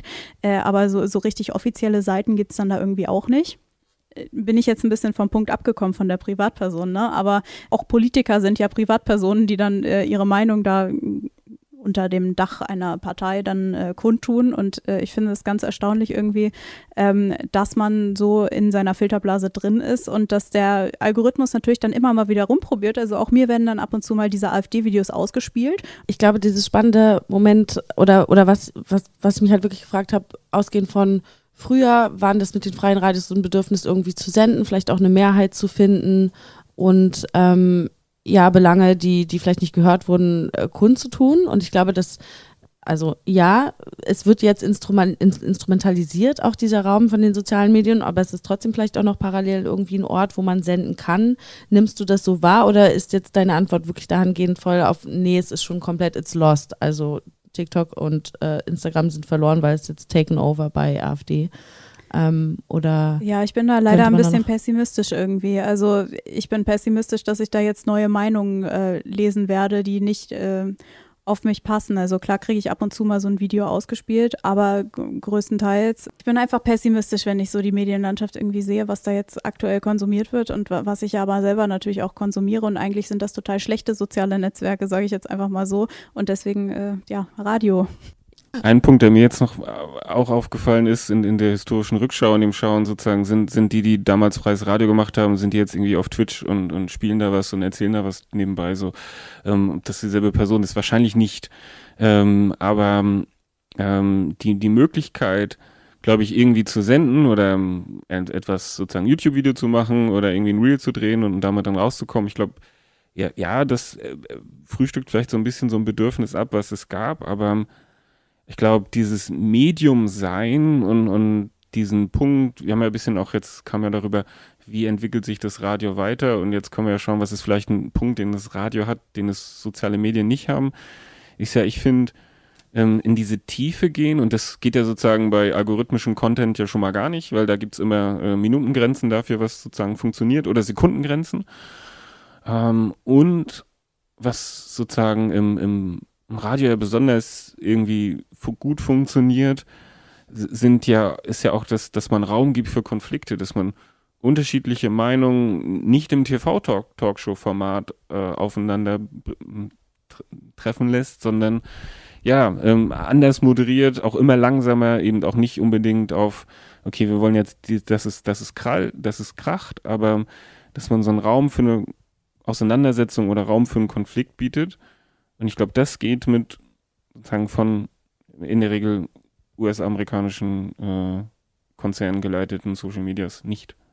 Ja, für mich über das Thema nachdenken habe ich auch gedacht, also ne, aber das ist natürlich, ich bin ja auch komplett meine Blase sozusagen, denkst so, ah ja, ähm, wie, wie gut es dann ist, ein freies Radio als nicht kommerziellen Raum zu haben und auch als Raum, wo ähm, und ja, es wird kritisiert von Leuten, die das irgendwie länger machen, aber als, äh, oder wo man einfach schon mehrere Zeiten erlebt hat von äh, sich organisieren und sich wieder organisieren. Aber man kommt zusammen und man diskutiert bestimmte Themen oder es gibt halt noch irgendwie eine Gemeinschaft, die sich jetzt heute vielleicht anders ausdrückt als vor zehn Jahren. Ähm, aber dass das nochmal einen Unterschied macht, als vereinzelt ins Internet zu senden und andere Reaktionen zu bekommen. Ähm, genau, und gleichzeitig frage ich mich aber auch, wie, ähm, wie umgehen mit diesem Wandel. Drücken wir, sollten wir vielleicht doch wieder 90.2 mit Stempelkissen auf Bierdeckel drucken, stempeln und in Kneipen gehen und die wieder mehr verteilen oder so. Also so, ähm, ja.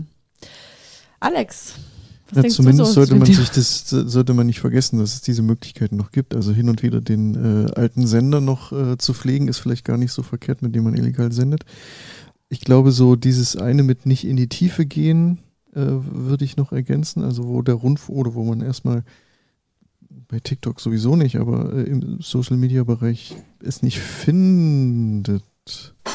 Brecht, Brecht hat gesagt, wir machen idealerweise den Empfänger zum Sender und zwar alle und mit dem Internet und noch schlimmer mit den Social Media Momenten haben wir es verwirklicht, weil jeder kann senden. Das ist natürlich Quatsch weil zwar jeder senden kann, aber keiner zuhört. Und dieses Moment des gemeinsamen Zuhörens, das, der Moment des sozialen Ortes, könnten natürlich freie Radios sein. Im Ideal. Und dieses Ideal hochzuhalten, ist, glaube ich, schon mal viel wert.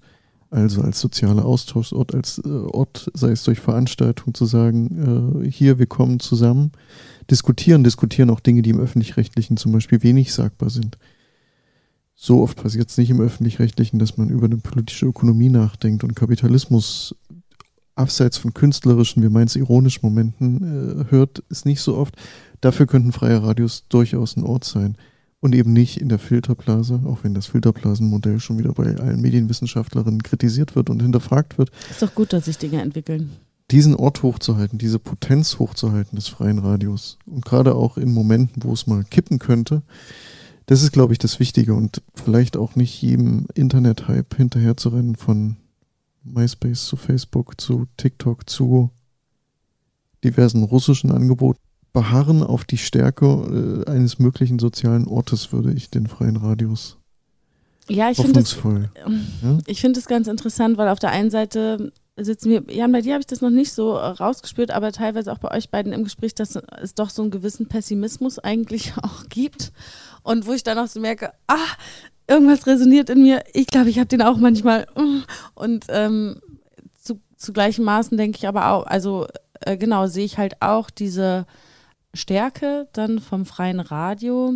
Vielleicht ist es aber auch gerade irgendwie so eine Antwort, wenn wir sagen, ah ja, hm, warum Radio, was kann Radio? Vielleicht ist es auch gerade so, weiß ich nicht, ist es dann gerade aushalten, dass es gerade irgendwie, dass man, äh, dass gerade ein Umbruch irgendwie da ist und nicht gleich jedem Hype hinterherrennen. Ähm, schauen wir doch dann mal in die Menge. Gibt es hier äh, Fragen, Inputs, Wortmeldungen? Ähm, aus meiner Sicht ist freies Radio damals ein bisschen wie heute und das hängt an den Bedarfen und an den Interessen der Menschen. Und ähm, wenn ich heute zum Beispiel auf Loro jeden Sonnabendnachmittag eine arabischsprachige Sendung anhören muss, ist das, denke ich, was, was weder ein privates noch ein öffentlich-rechtliches Radio jemand senden würde. Wo aber bei uns Leute reinkommen, die sagen, ah, die arabische Community in Rostock spricht meistens nicht so gut Deutsch, es braucht aber Infos ähm, rund um Steuern, Krankenversicherung, Arbeitsplätze und so weiter. Wir haben das Bedürfnis, diese Infos zu senden und sind bereit, das ehrenamtlich zu machen und unsere Gruppen zu suchen und gleichzeitig Medienkompetenz zu vermitteln. Ist das ein Alleinstellungsmerkmal unter anderem eines freien Radios, ähm, was ähm, meines Erachtens für den, also für die in der Medienlandschaft äh, unglaublich wichtig ist. Greift jetzt nicht da rein, äh, sind zwei getrennte Sachen. Ähm, was mich mal interessiert, gerade was Alex vorhin, also wenn wir mal so zurückblicken auf diese Zeit der Piratenradios, ne, äh, da ging es ja um Politik, da ging es ja darum, etwas zu sagen, was man sonst nicht sagen durfte. Und wenn wir dann auf die heutige Zeit der freien Radios blicken, also auch Radio Loro, äh, wäre die Frage an Alex, wie er das einschätzt. Sind wir zu brav? Müssten wir revolutionärer sein? Alex, you tell us. Hast du dein Mikro schon ausgemacht und hast gedacht, du musst jetzt nichts mehr sagen, aber so ist es nicht. Ja und nein. Also ich glaube ja, weil ich schon das Gefühl habe, dass gerade auch so in diesem Institutionalisierungsprozess ein bisschen was verloren gegangen ist an vielleicht auch einer politischen Unbekümmertheit, die auch schwer zu vermitteln ist, glaube ich. Also die so eine Generation von Leuten, die 1990, 91 Häuser besetzt haben, freie Radios, freie Radios gegründet haben und ähnliches gemacht haben, das ist natürlich mit heute schwer zu übersetzen, wo man das Gefühl hat, man kann alles ja sagen. Also dieses Moment von, ähm, da fehlt etwas, ist vielleicht bei vielen jungen Leuten gar nicht mehr so groß. Wenn sie ja alles, das Internet kann ja vollgeschrieben werden. Äh, weiß ich nicht, Indie Media war mal eine wichtige Seite. Das war eher das, weiß ich nicht, Toilettenhäuschen der Linken, wo halt jeder irgendwas reingekriegselt hat, aber eine gemeinsame Verständigung fand nicht, fand nicht statt. Und ich glaube, dass im Zuge von so einem neue Generationen kommen herein, so ein bisschen Radikalität fehlt, beziehungsweise dass es nur noch einen Teil von einer wirklichen Struktur gibt, die zum Beispiel über gewisse Fragen nachdenken, die jetzt, äh, Kapitalismus habe ich vorhin gesagt, das tatsächlich ernst meint, Dinge zu hinterfragen und äh, nicht nur die eigene Subkultur zu bespielen oder wenn überhaupt Subkultur zu bespielen. Ja, da schon und gleichzeitig natürlich auch, weiß ich nicht, in Ostdeutschland, nicht nur da, Verhältnisse schon auch eher welche sind, die Verhinderung von bedeuten. Und man mit Leuten zusammensitzt, äh, um, sagen wir mal, an gewisse Zivilisationsstandards noch festhalten zu können, ähm, die jetzt total abschalten, wenn ich ihnen was erzählen würde über politische Ökonomie und warum Karl Marx noch vor 200 Jahren dies und jenes gemacht hat. So, also das haben sich ja Zeiten auch nochmal doppelt geändert. Ja. Ähm, deswegen erklärt sich das ja, warum freie Radios oft eben auch manchmal ein bisschen belanglos sind. Ja, interessanter Satz gerade. Ähm, ich würde noch mal paar kurz paar, paar Service-Hinweise geben wollen. Und zwar, äh, liebe Loro-Hörende auf den Endgeräten eurer Wahl, schön, dass ihr die 90,2 hört. Wir haben noch ungefähr so fünf Sendeminuten und dann springen wir um im Loro-Programm. Für die vor Ort ähm, kann ich nur sagen, richtig schöne, also ich finde es gerade eine, eine gute, auch eine angemessene Frage irgendwie, Klaus. Ich würde total gerne noch mal Jan dazu hören und auch dich, Lisa. Und dann können wir hier vielleicht bei Kaffee und Kuchen weiter diskutieren. Für jeden bleibt ja noch mindestens ein Stück, wenn ich das hier richtig sehe. Wenn ihr jetzt irgendwie unbefriedigt dann vor euren Geräten sitzt, kommt doch einmal noch vorbei. Können wir auch noch ein bisschen weiter diskutieren. Und genau, ja, sind wir irgendwie zu brav? Jan, was meinst du? Jetzt spreche ich vielleicht nur als, als Konsument und nicht als Wissenschaftler. Das einmal mal vorzuweg Das ist in Ordnung. Kannst du zum Sendeschluss ähm, machen. Genau. Ähm, ja, ich denke schon, dass ähm, eine gewisse Radikalität vielleicht auch da sein muss. Also, ähm, weil am Ende, wenn man sich sozusagen immer sicher ist, dass sich nichts ändert, dann kann man auch böse überrascht werden. Und wir haben jetzt einige Länder gesehen, wo sagen, es viele böse, böse Überraschungen gab. Ähm, und das, wo man sich jetzt so sicher fühlt, dass das irgendwann nicht mehr da ist. Also die, die Rechte und die Möglichkeiten. Ähm, und ich glaube, in diese Richtung äh, kann man auch radikaler sein und deutlicher ähm, Sachen sagen, als ein öffentlich-rechtlicher Rundfunk, der immer diese gefühlte Neutralität, das ist immer so eine schöne Debatte, die man auch mit Lehramtsstudenten hat, was ist neutral ähm, und was nicht, ähm, was darf man und was darf nicht, dass man sozusagen im Freien da erstmal ungebundener ist und, und das auch machen kann. Ich glaube, das, ähm, das ist, glaube ich, ein Punkt, der an die Frage anknüpft. Und eine Sache, die davor noch gesagt wurde, die mir auch in den Blick kam, ist diese Medienkompetenz. Das ist ja auch so ein, so ein, so ein Schlagwort, was jetzt irgendwie jeder mitmachen muss.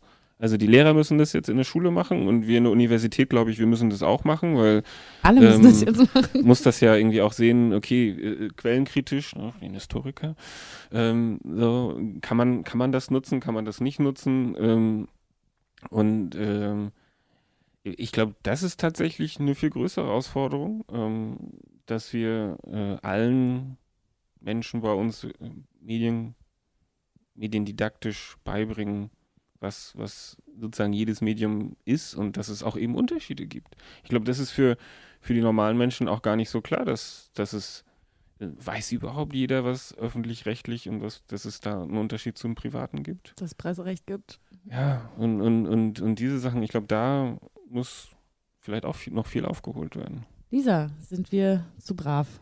Mit unserer Sprechstunde im Rathaus. Ja, nein, finde ich nicht, weil wir auch mal unangenehme Fragen stellen, wenn sie uns zugesendet werden. Natürlich kann ich nichts dafür, wenn wir da jetzt zusammensitzen und uns nur brave Fragen ausdenken. Passiert sicherlich auch manchmal, aber nein, wir haben auch eigentlich an uns den Anspruch und äh, ich möchte jetzt hier keine Dauerwerbesendung machen, ne, aber wir sind auf jeden Fall sehr dankbar, dass äh, uns auch zugehört wird und auch die Politik dann äh, oder dann eben äh, ja äh, Frau Krüger als Oberhaupt der Stadtverwaltung äh, bereit ist, diese unangenehmen Fragen auch mal sich denen zu stellen und da eine halbe Stunde mit uns zu reden. Ähm, aber äh, jetzt ganz allgemein muss man ja schon sagen, je enger die Lage wird und je ernster es wird ähm, auf kommunalpolitischer Ebene, auf Landesebene, aber auch jetzt international, wenn man mal so schaut, da kriegt man ja wirklich Bauchschmerzen.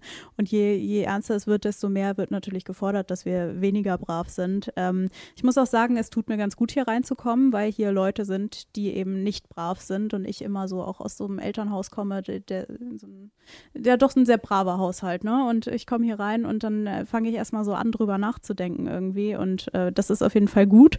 Ähm, und vielleicht einmal dieses, sind wir zu brav, also wir als Loro jetzt, muss ich schon sagen, wenn ich, wenn ich sage, ich moderiere bei Loro, dann, dann haben die Leute gleich schon so ein Aha, Loro und die haben sich ja klar positioniert irgendwie. Also viele Leute sagen auch, das ist nicht meine Meinung und ich höre nicht Loro, weil ich da einfach ähm, äh, ja nicht mit denen übereinstimme, aber ähm, das muss man halt aushalten. Also ich glaube, wir haben es schon ganz gut geschafft, das zumindest zu teilen ähm, von Wie hat uns. sich Loro denn positioniert? Naja, gegen rechts, ne?